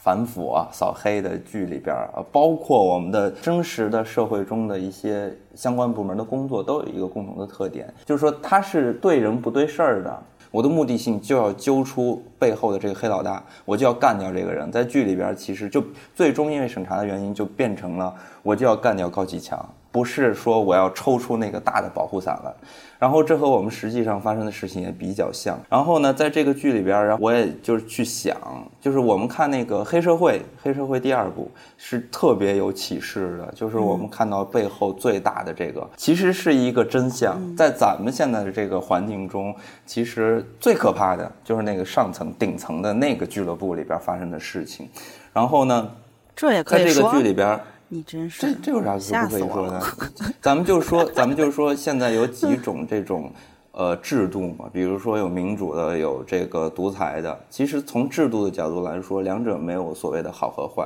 就是集权的这种方式吧。我们在解决一些事情的时候，确实是能动性是非常大的，嗯，效率高。但是呢，这个其实有一个非常要命的地方，就在于人性上，因为人性是会被权力腐蚀的。就是说，其实最可怕的就是权力这个东西，然后这个权力是不分你是属于什么阶层的人。那么最重要的维持一个社会最重要的东西是什么？就是这个司法的正义，也就是像我们说到的黑暗骑士第二部里边的那个，为什么要一个光明骑士而不是黑暗骑士？嗯，就是司法它是没有人性的，但是呢，第三部分就是因为审查的问题，我们没有看到权力的交集，而且呢，我们在在想，其实真正的把这种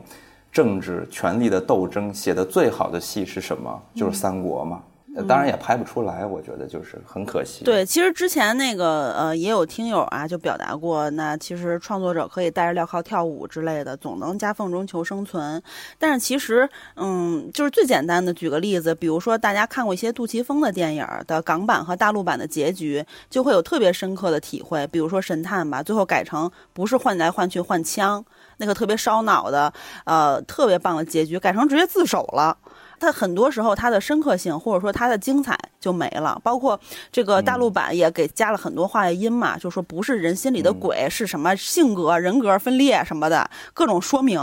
就太就是把这个神片变成了一个平庸的作品。你知道我印象最深刻的是什么吗？就是在那个扫黑那个剧里边，扫黑风暴。当时你看他，对他最终的大老虎是谁？大老虎是一个副市长的亲戚。对。你记得吗？所以大家都说烂尾了吗？当时，对啊，就是它力度不够啊，它没有办法拍更大的真正的大老虎。哟，那你你瞅瞅这个呃，这个剧里面的大老虎最大的那个是临江省政委副书记何黎明，他不能是镇的呀。比如说实际情况啊，在一个省里边啊，家里边有好多市。在咱们咱咱们可以推测，其实，在京海市啊，就是虚构的这个京海市，在这个省里边，它并不是一个大市，就是不是一个经济非常强的市。如果是一个经济非常强的市，它根本就不会发展到现在金海的这种黑暗势力，因为。这个省里边就会重点关注你，所以金海一定是一个经济不是非常非常，就在这个省里不是一个重点的事。然后正是因为它不是一个重点的事情，所以说它的这个管理啊，还有这个当局啊，就会比较松散，然后就会。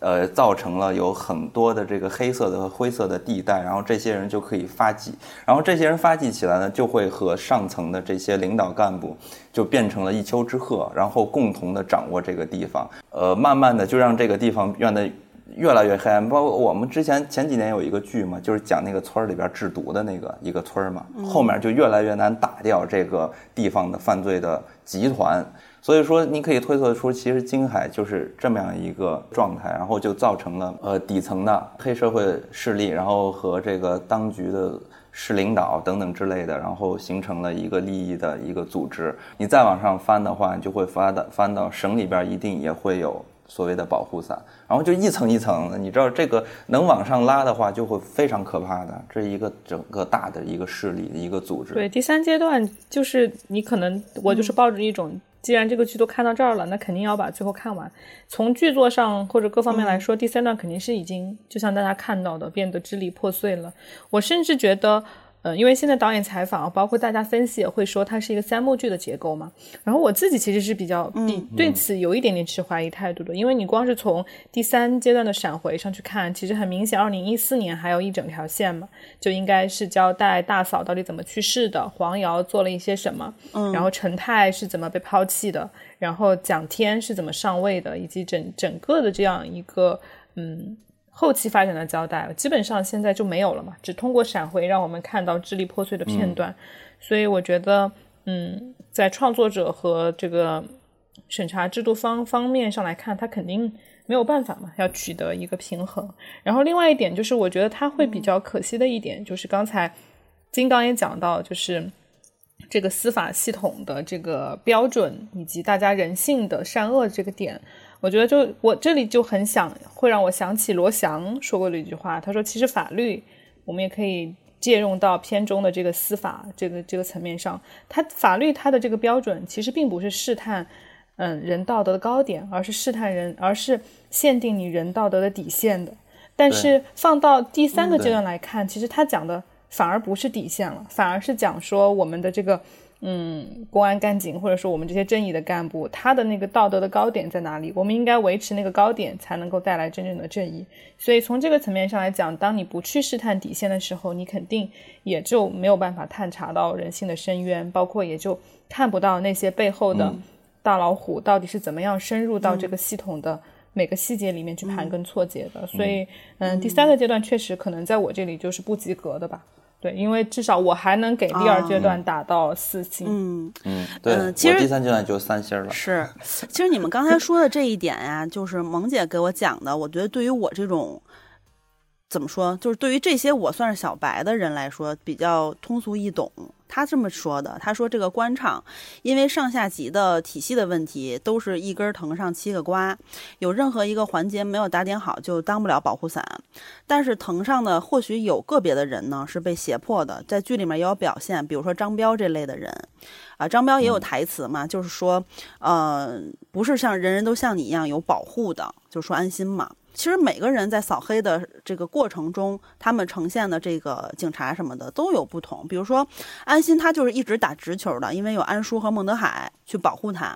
啊，然后而且呢，他跟强哥以及老莫甚至是都有一层恩情关系。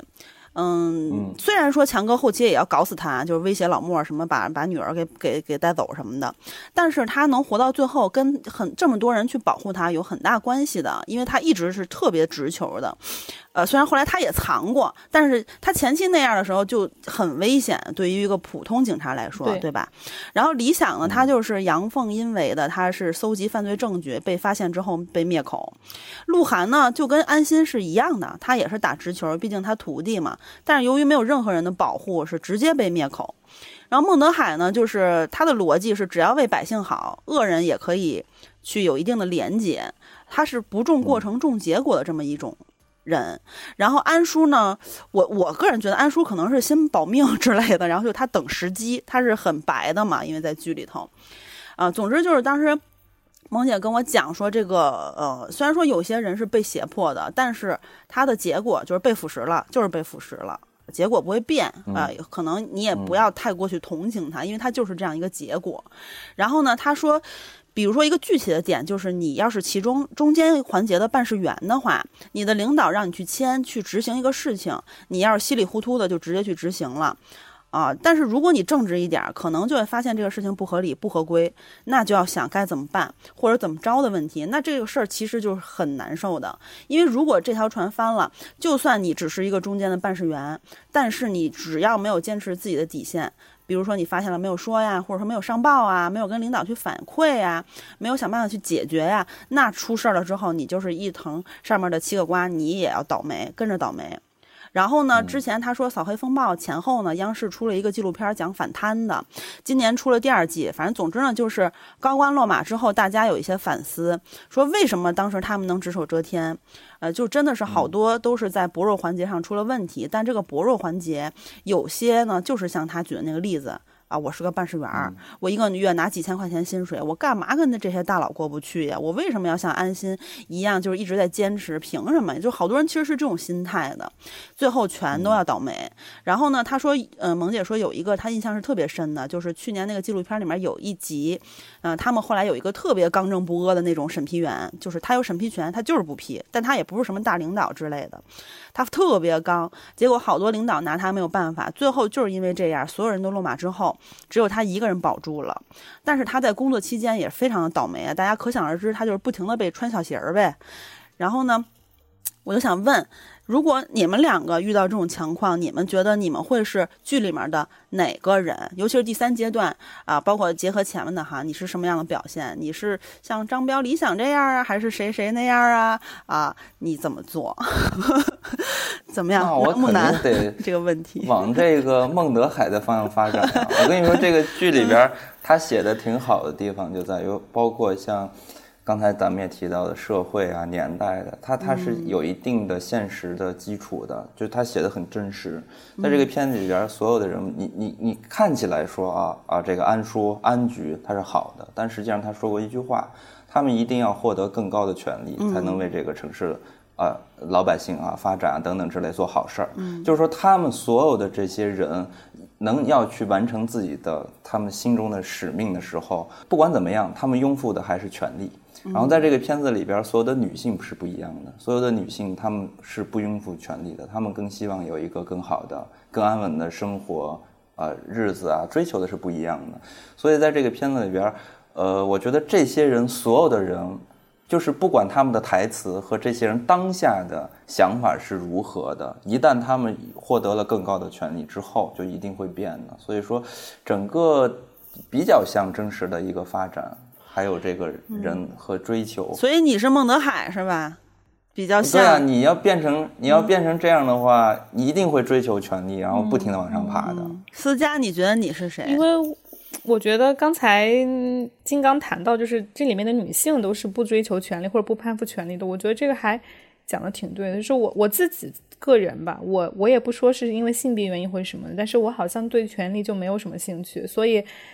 这里面那些主角所做的事情，不管是说同流合污也好，还是说嗯。当一个看起来是变坏的卧底也好，我觉得好像都不是我的能力能做到的事。我觉得我可能就会辞职吧，可能就像王丽一样就跑了，不干了。我觉得我也是，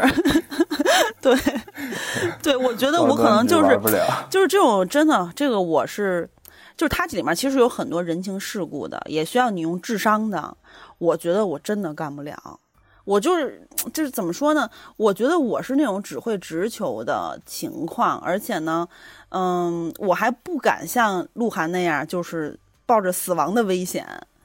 我真的没有那么高尚，我觉得。所以，我我觉得，如果真的是一个办事员的话，像萌姐举的那个例子的话，就是就眯点小，就是小时候不不不不是说眯点小钱，那个我也不敢。就是嗯，以前我待过腾讯嘛，腾讯就是去年因为这个眯钱的事儿，就是各种这个。因为他眯的都是大钱，可不是小钱，不是几千块那种，几千块这种，我觉得我我我我觉得我还这个有待商榷哈。就是那种大钱，什么上百万呢，我觉得我会吓死呢。然后，然后呢，如果说，对吧？就是你真的，你都可能连觉都睡不着啊。对，然后呢，这个你去具体的呃，比如说上下夹着你，因为我觉得第三阶段有一个特别好的点，就是说。体现出来了强哥的一个高明，就是养老院掌握着上层的退休领导，然后幼儿园什么这些，他是基层的这些呃干部什么的，他孩子在那儿啊，他们两端去辐射中间，这个就显得很高明，因为他是能辐射到的，啊，就是我觉得如果是真的在工作过程中我被夹住，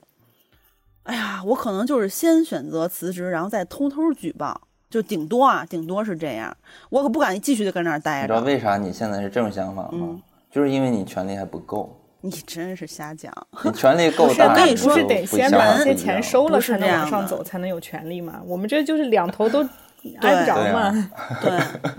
这个其实就跟一个那个，好多人都说说你呃没有，嗯，就是其实没有真正的好人，本来就是这个意就是没灰色地带嘛，在大家长大之后都明白。但是就是我身边有朋友说，只是给你的钱不够多，要不然你绝对能突破你的底线。我说就不是。就是有些人，你要相信，有些人是有底线的，不是说你给我，比如说是有底线，就是咱就说，比如说这个，呃，举举些极端案例就不举了，比如说就说吃屎之类的事情，或者是什么干一些可能你能干不伤天害理的事儿，有的人你就给他五千万、三百万、五百万，给他五个亿，他就不干。我当然我不是说吃屎啊，因为我现在具体想不到好的例子，反正就是说，你你绝对相信有的人是有底线的。然后 就像萌姐举那例例子嘛，纪录片里就是有一个人，我就不弄，我就天天被穿小鞋，我就不弄，你给我多少钱也不弄。嗯，那你绝对有。我觉得就是，我觉得所谓的底线就是跟人的阶级和层次有关系。简直是太黑暗了。他的底线是底线是不一样的，所以说，所以咱们这就咱们就说到两个片片子中两个最重要的角色，一个是高启强，一个是安心。咱们最终就是谈谈他们两个啊。你看高启强呢，就属于说是，哎，一点一点的，他不停的画，就他的底线是在变的。是。他一开始，当然他是有有顾虑和考虑的。他一开始真的是一个好人，是吧？也很懦弱，但是是有一点儿，呃软肋的，也是因为他的家庭啊，他的弟弟啊，他的妹妹，所以造成了他不得不往前更进一步。但是呢，他在往前每迈一步的时候，这个人就会层次就会变一下。他其实有点像老白嘛，咱们说的绝命毒师老白。毒师老白一开始为什么要制毒？他就是说我死了，给老婆孩子留点钱。然后慢慢的，他当他的那个毒品帝国发展越来越大，他还以说，我只是想为我的老婆孩子，为了我的家庭考虑，所以我想多挣点钱。到了最后，这已经是一个幌子了。他发现他找到他人生的意义了。嗯，他人生的意义就是说，当年老子已经是中年危机了，我从来没有在人生中这么高光过，所以他要不停的去完成他自己制毒的这个。帝国，而且要不停的去打败更大的那个、那个、那个奥巴马 毒枭，然后变成了大毒枭，是吧？他他一点一点在实现自我，就是他每往前迈一步，其实他他人在发生变化，他的底线也在发生变化。你说一开始，一开始高启强说他和安心是好朋友，是吧？他特别看重安心。到了最后的结尾，你可以发现他威胁张默。拿瑶瑶来威胁张默啊，对，威胁老莫什么张默，然后老莫说就说的是张欣，我可真的是下不了手啊，然后他就拿出了瑶瑶，嗯，啊对，安心说对于安心我真是下不了手，然后他就拿出了瑶瑶，表现出来是一种威胁，嗯，说明什么呢？说明他此此时其实为了自己是吧？他可以放弃安心了。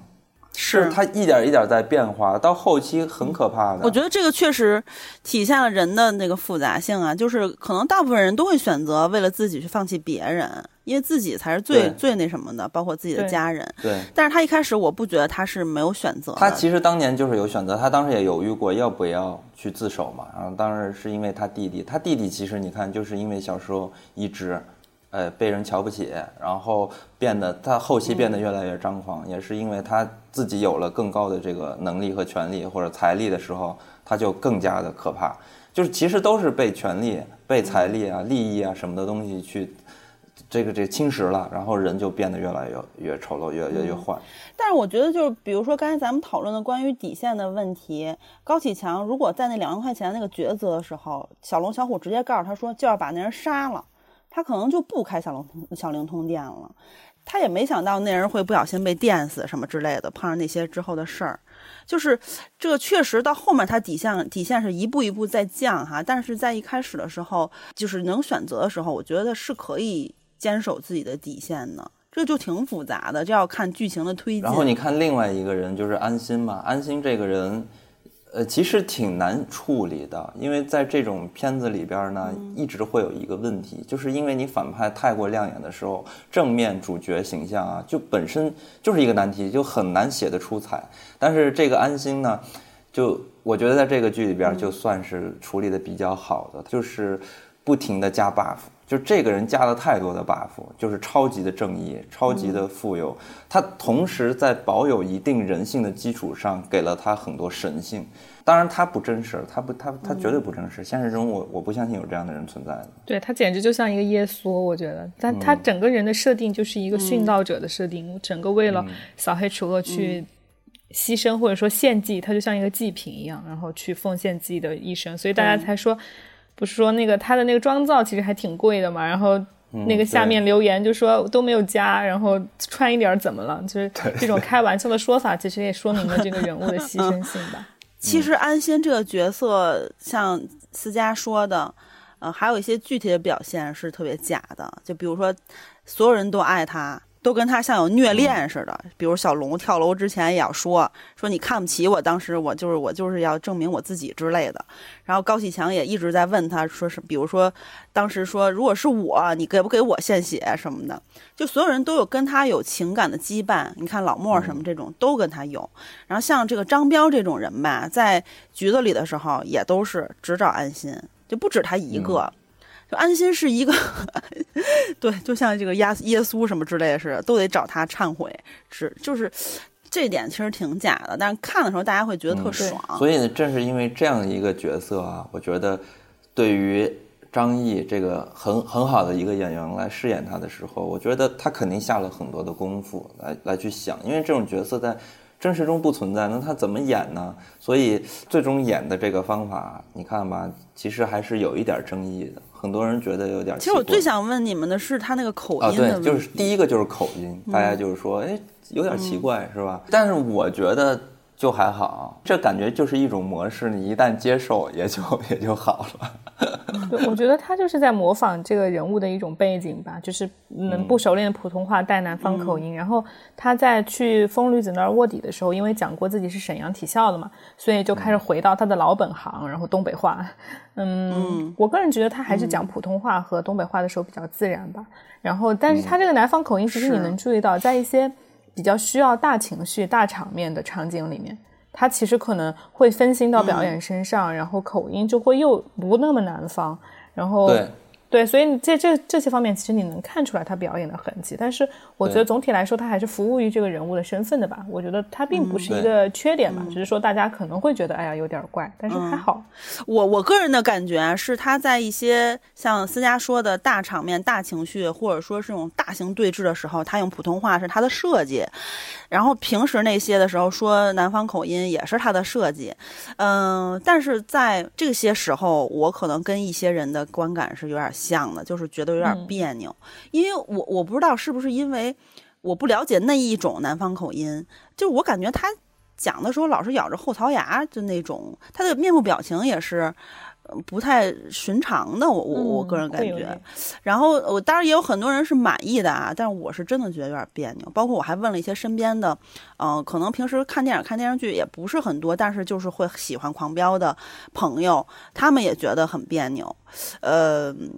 所以我个人还是觉得有点问题。就是看的时候有点出戏，他确实表演痕迹有点重，但是你能看到，就是明显能让观众感觉到说他是用功的，就是他是有很强的设计的，但只不过比较生硬。比如说他在饰演安心的时候，他的坐姿，就他的肢体，你能发现他坐的时候就跟一个女孩一样并着腿，就很拘谨的一样子，好像就是在塑造这个人。的一种形象很端正。其实表演其他部分我没觉得有什么问题，我觉得演的挺好的，就是台词。挺好的，就是你能，我的意思就是说，你能很强的感觉到这个人的设计感。嗯，塑造塑造这个角色的时候，明白。其实张译演戏，我觉得一直都有这个问题吧。他他好像你包括 我，我印象中，反正近期还看了一个他的戏嘛，就是那个《满江红》。《满江红》我觉得演特好，我没觉得。但是很强的感觉就是在设计啊。就很明显是在表演，但是呢，有有一类人他表演，你比比如说梁朝伟，梁朝伟就是看不出痕迹的演员。对，因为金刚说这个并着腿这个细节，我确实还没注意到，但是，嗯，他确实好像就是我我感听起来觉得是还挺符合这个人物的。我觉得一方面可能也是警察这个角色，再加上安心本身，刚才我们聊到他是一个牺牲者或者一个完美人设的设定，他其实还蛮难去捕捉到一些很。让你觉得生活化又具体的动作的，比如说我们对比张颂文的角色，他就可以有一个，比如说在前期他演那个卖鱼佬的时候，他就可以有一个洗手的动作，这个动作就很符合他的职业身份和他当时的人设。但你你知道他是设计的，但是好像又他又不会不会有，比如说安心的呃口音啊这么的有设计感，所以我觉得有的时候人物的设定上还是会设定一些一些障碍吧。嗯，包括他嚼咖啡粉的这种行为，一看就是就是非常张颂文的设计性。包括他那个网友都说舌尖上的强哥嘛，一直在吃 各种吃饭的戏。吃饭也是这个剧里面还挺大的一个设定，他整整个贯穿了三个阶段嘛。哎，你有没有觉得说这个吃饭对于黑帮大佬来说是一个非常重要的事情？你看那个，咱们看了好多片子，尤其香港片子里边，基本上黑帮大佬办事的时候都是在吃。对，你看《无间道》里的这个曾志伟什么的，李永孝嘛，吃着吃着这个火锅就把事儿全办了。嗯，对。然后包括，嗯，当然意大利是吧？意大利也是一个美食之之国嘛。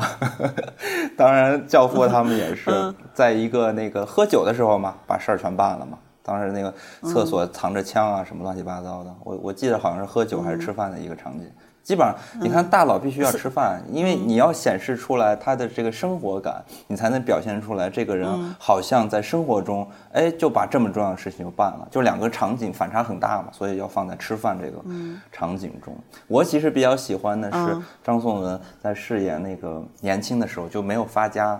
前十二集时候的强哥的那个样子，因为后期强哥真正变成大佬的时候，我觉得就常规了表演，没有很多生活化的那种。我第一次对于张颂文有印象，其实就是那个《沉默的真相》嘛。当时他就是有很多生活化的戏，拎那盒饭什么乱七八糟，有一些自己设计的戏，哎，才记住这个演员。那呃之后再看到好多戏，他扮演的其实这种生活化的这种。他自己所谓的有设计感的东西，然后生活化的这种表演就越来越少了。嗯，思佳刚刚没说完的是啥？我刚才就是因为大家提到饭桌戏嘛，我就说，嗯，他在警匪片当中也非常常见。然后其实他，呃，之所以会常见，除了金刚刚才说的生活化之外，就是本身餐桌也是一个饭，或者说饭桌，甚至说圆桌，它也是一个很体现阶级，然后体现层级关系，然后谁先吃饭，谁坐哪儿，镜头给到谁。然后谁在什么时候应该在间隙上说话，谁先吃什么菜，它其实都是很能体现人物关系的。所以这也是他为什么会在各种影视作品当中都会成为一个重点戏的一个原因吧。然后其实第三阶段的时候，呃，它有两个字儿，其实也挺有意思的。一个是赵立东屋里是之前还是这这个阶段，反正就有那个上善若水嘛。然后那个谁黄黎明的屋里是清正廉洁吧，我记得。对。啊，何黎明啊，反正就是也是比较讽刺吧。然后当时赵立东这个角色也有点意思，就是当时大家说京海有嘻哈嘛，他说一个桌拍桌子，一个上腿，你们不如动动嘴啊，是啊，包括他也有自己的老莫。啊，就是这个呃，过山峰，过山峰这个名字起的也是特别有意思，有点像坐山雕那个系统的感觉。然后呃，过山峰的这个演员呢是靳东版《鬼吹灯》精绝古城的那个王凯旋、王胖子那个演员啊，就是其实看看起来他的战力是非常强的，大家还就说说他跟老莫谁更强什么的。反正总之，香港那个杀手感觉就是直接被。虐打，然 后赵立东，嗯，这个角色也是从头黑到尾的，就可能比较比较单一吧。但是我觉得有的地方还是挺槽点的，就是说除了删改的，比如说巡视组当时没有把王丽保护起来，这个其实感觉像是一个工作的疏忽。好多真的，我第三阶段我最接受不了的一场戏，就是他其实真的还有真实背景依托，因为他。这个比如比如说强哥啊等等好多人物，他都是有原型的，对吧？呃，这个咱们这回对这回就不细说，就像《扫黑风风暴》一样，都给大家介绍一下，因为这个大家也都知道了。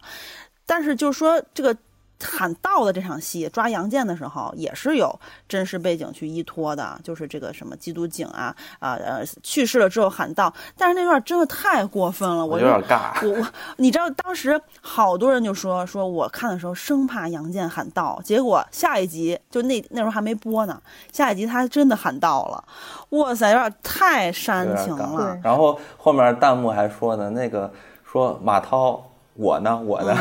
不喊马涛。啊，你知道为啥尬吗？因为前面也有这种特别燃的地方，他这段尬就是因为情绪根本达不到，他剪得太快了，支离破碎。对，而且关于杨建本身的表现，不管是在第二阶段和第三阶段，其实都略过了很多重场戏。嗯对，对。然后包括孟玉这个人物，也是因为删改的原因吧，变得也很奇怪。嗯，就是感觉他跟前前一。第一阶段的时候，他那种很有正义感的，嗯，不太一样。他当然他最后也是没有下毒之类的，嗯，他也是有坚守他的一些底线，或者说也保护了安心，但是也对得起就什么什么这个那。但是就比如说孟德海跟进局的之前，跟他的这个孟玉交代一些话，就很奇怪。大家也知道为什么，就是因为删改嘛。但是孟玉，我觉得有一点我很奇怪，就是说他天天拎一爱马仕。然后呢，说他大概能知道杨建干干什么干什么了，但是具体不知道。你都拎爱马仕了，你你不知道他贪了多少钱吗？你就说，对于一个地方台再厉害的主持人，他的工资也不是说可以随便拎爱马仕的，对吧？而且金海全人爱马仕，嗯，也是这个妆造方面有问题。然后还有就是他，你说你家孩子上那幼儿园，你不知道是强哥的。那我我我可以就是相信你不知道，但是你，嗯，就是这个爱马仕啊，以及这个什么孟德海什么这些事儿，就是你感觉他就是知道，不像这个剧里能给他摘出去的感觉。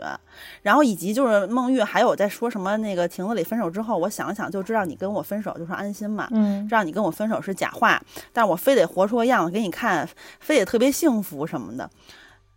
我。觉得很奇怪，就是你为什么呀？你都知道是假话了，然后你为什么要就是这么去想，然后这么就之后的一些行为，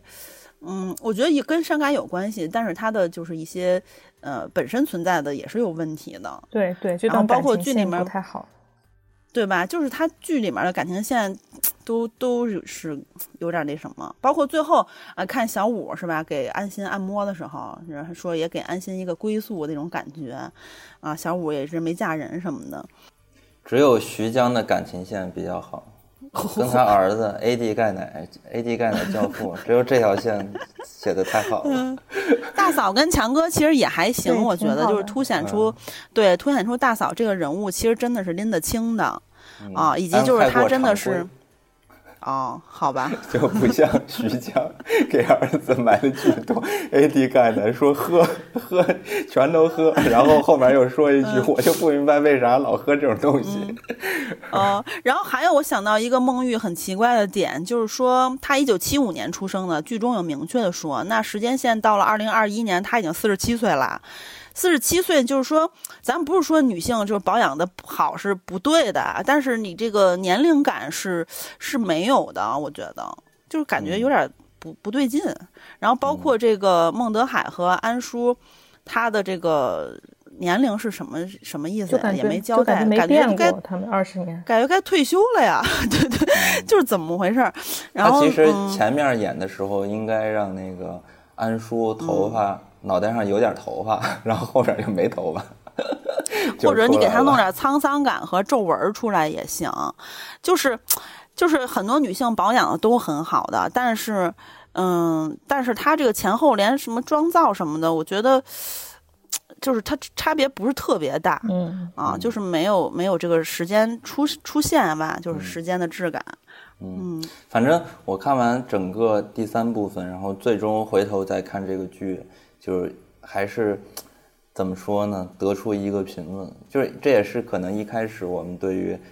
而且我个人啊，对这个剧可能一开始就不是特别看好的一个原因所在，就是审查的问题。到最后发现，其实哎，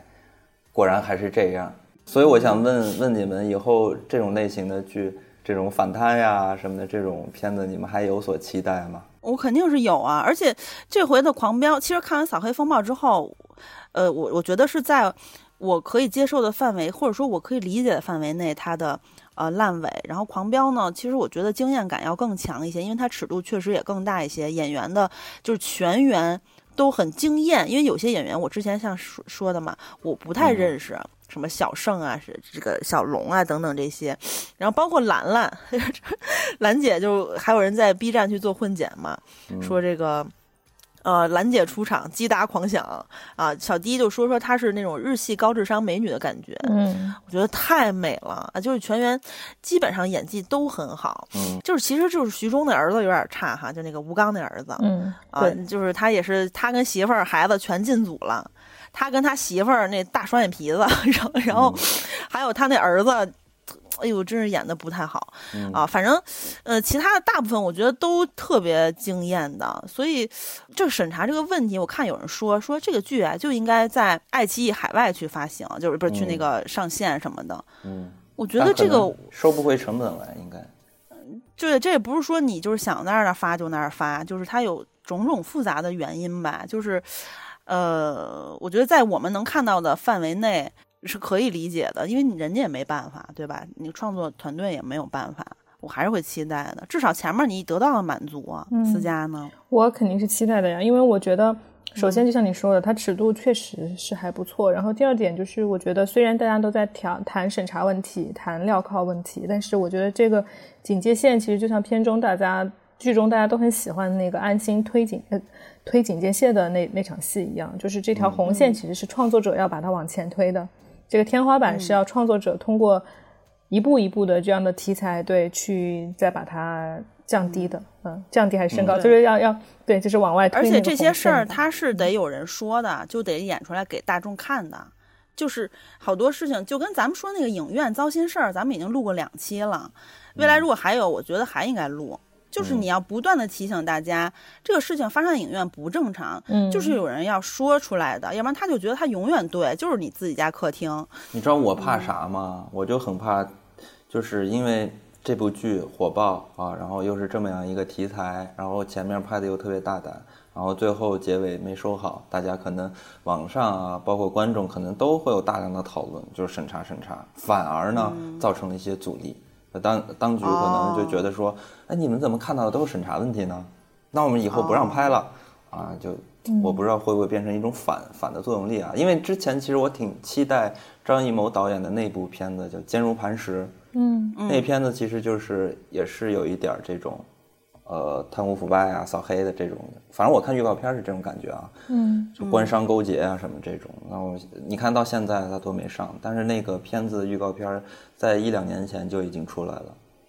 嗯，反正对于这个问题，咱们也不知道啊，一点一点看吧。但是我觉得今年好像从这个二三年一开始过年这段时间，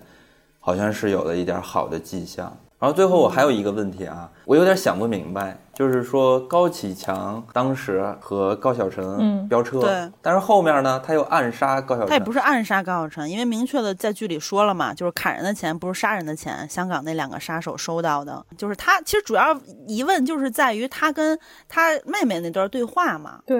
我觉得他也不是真的想让他死吧，就是他肯定是恨他的，因为是他间接导致了大嫂的去世。但是正因为他对大嫂是那么爱的，所以他留下这个孩子，等于是留下了一点点他的气息吧。所以我觉得从这个层面上来讲，我相信他不是真的想要让高晓珍死。嗯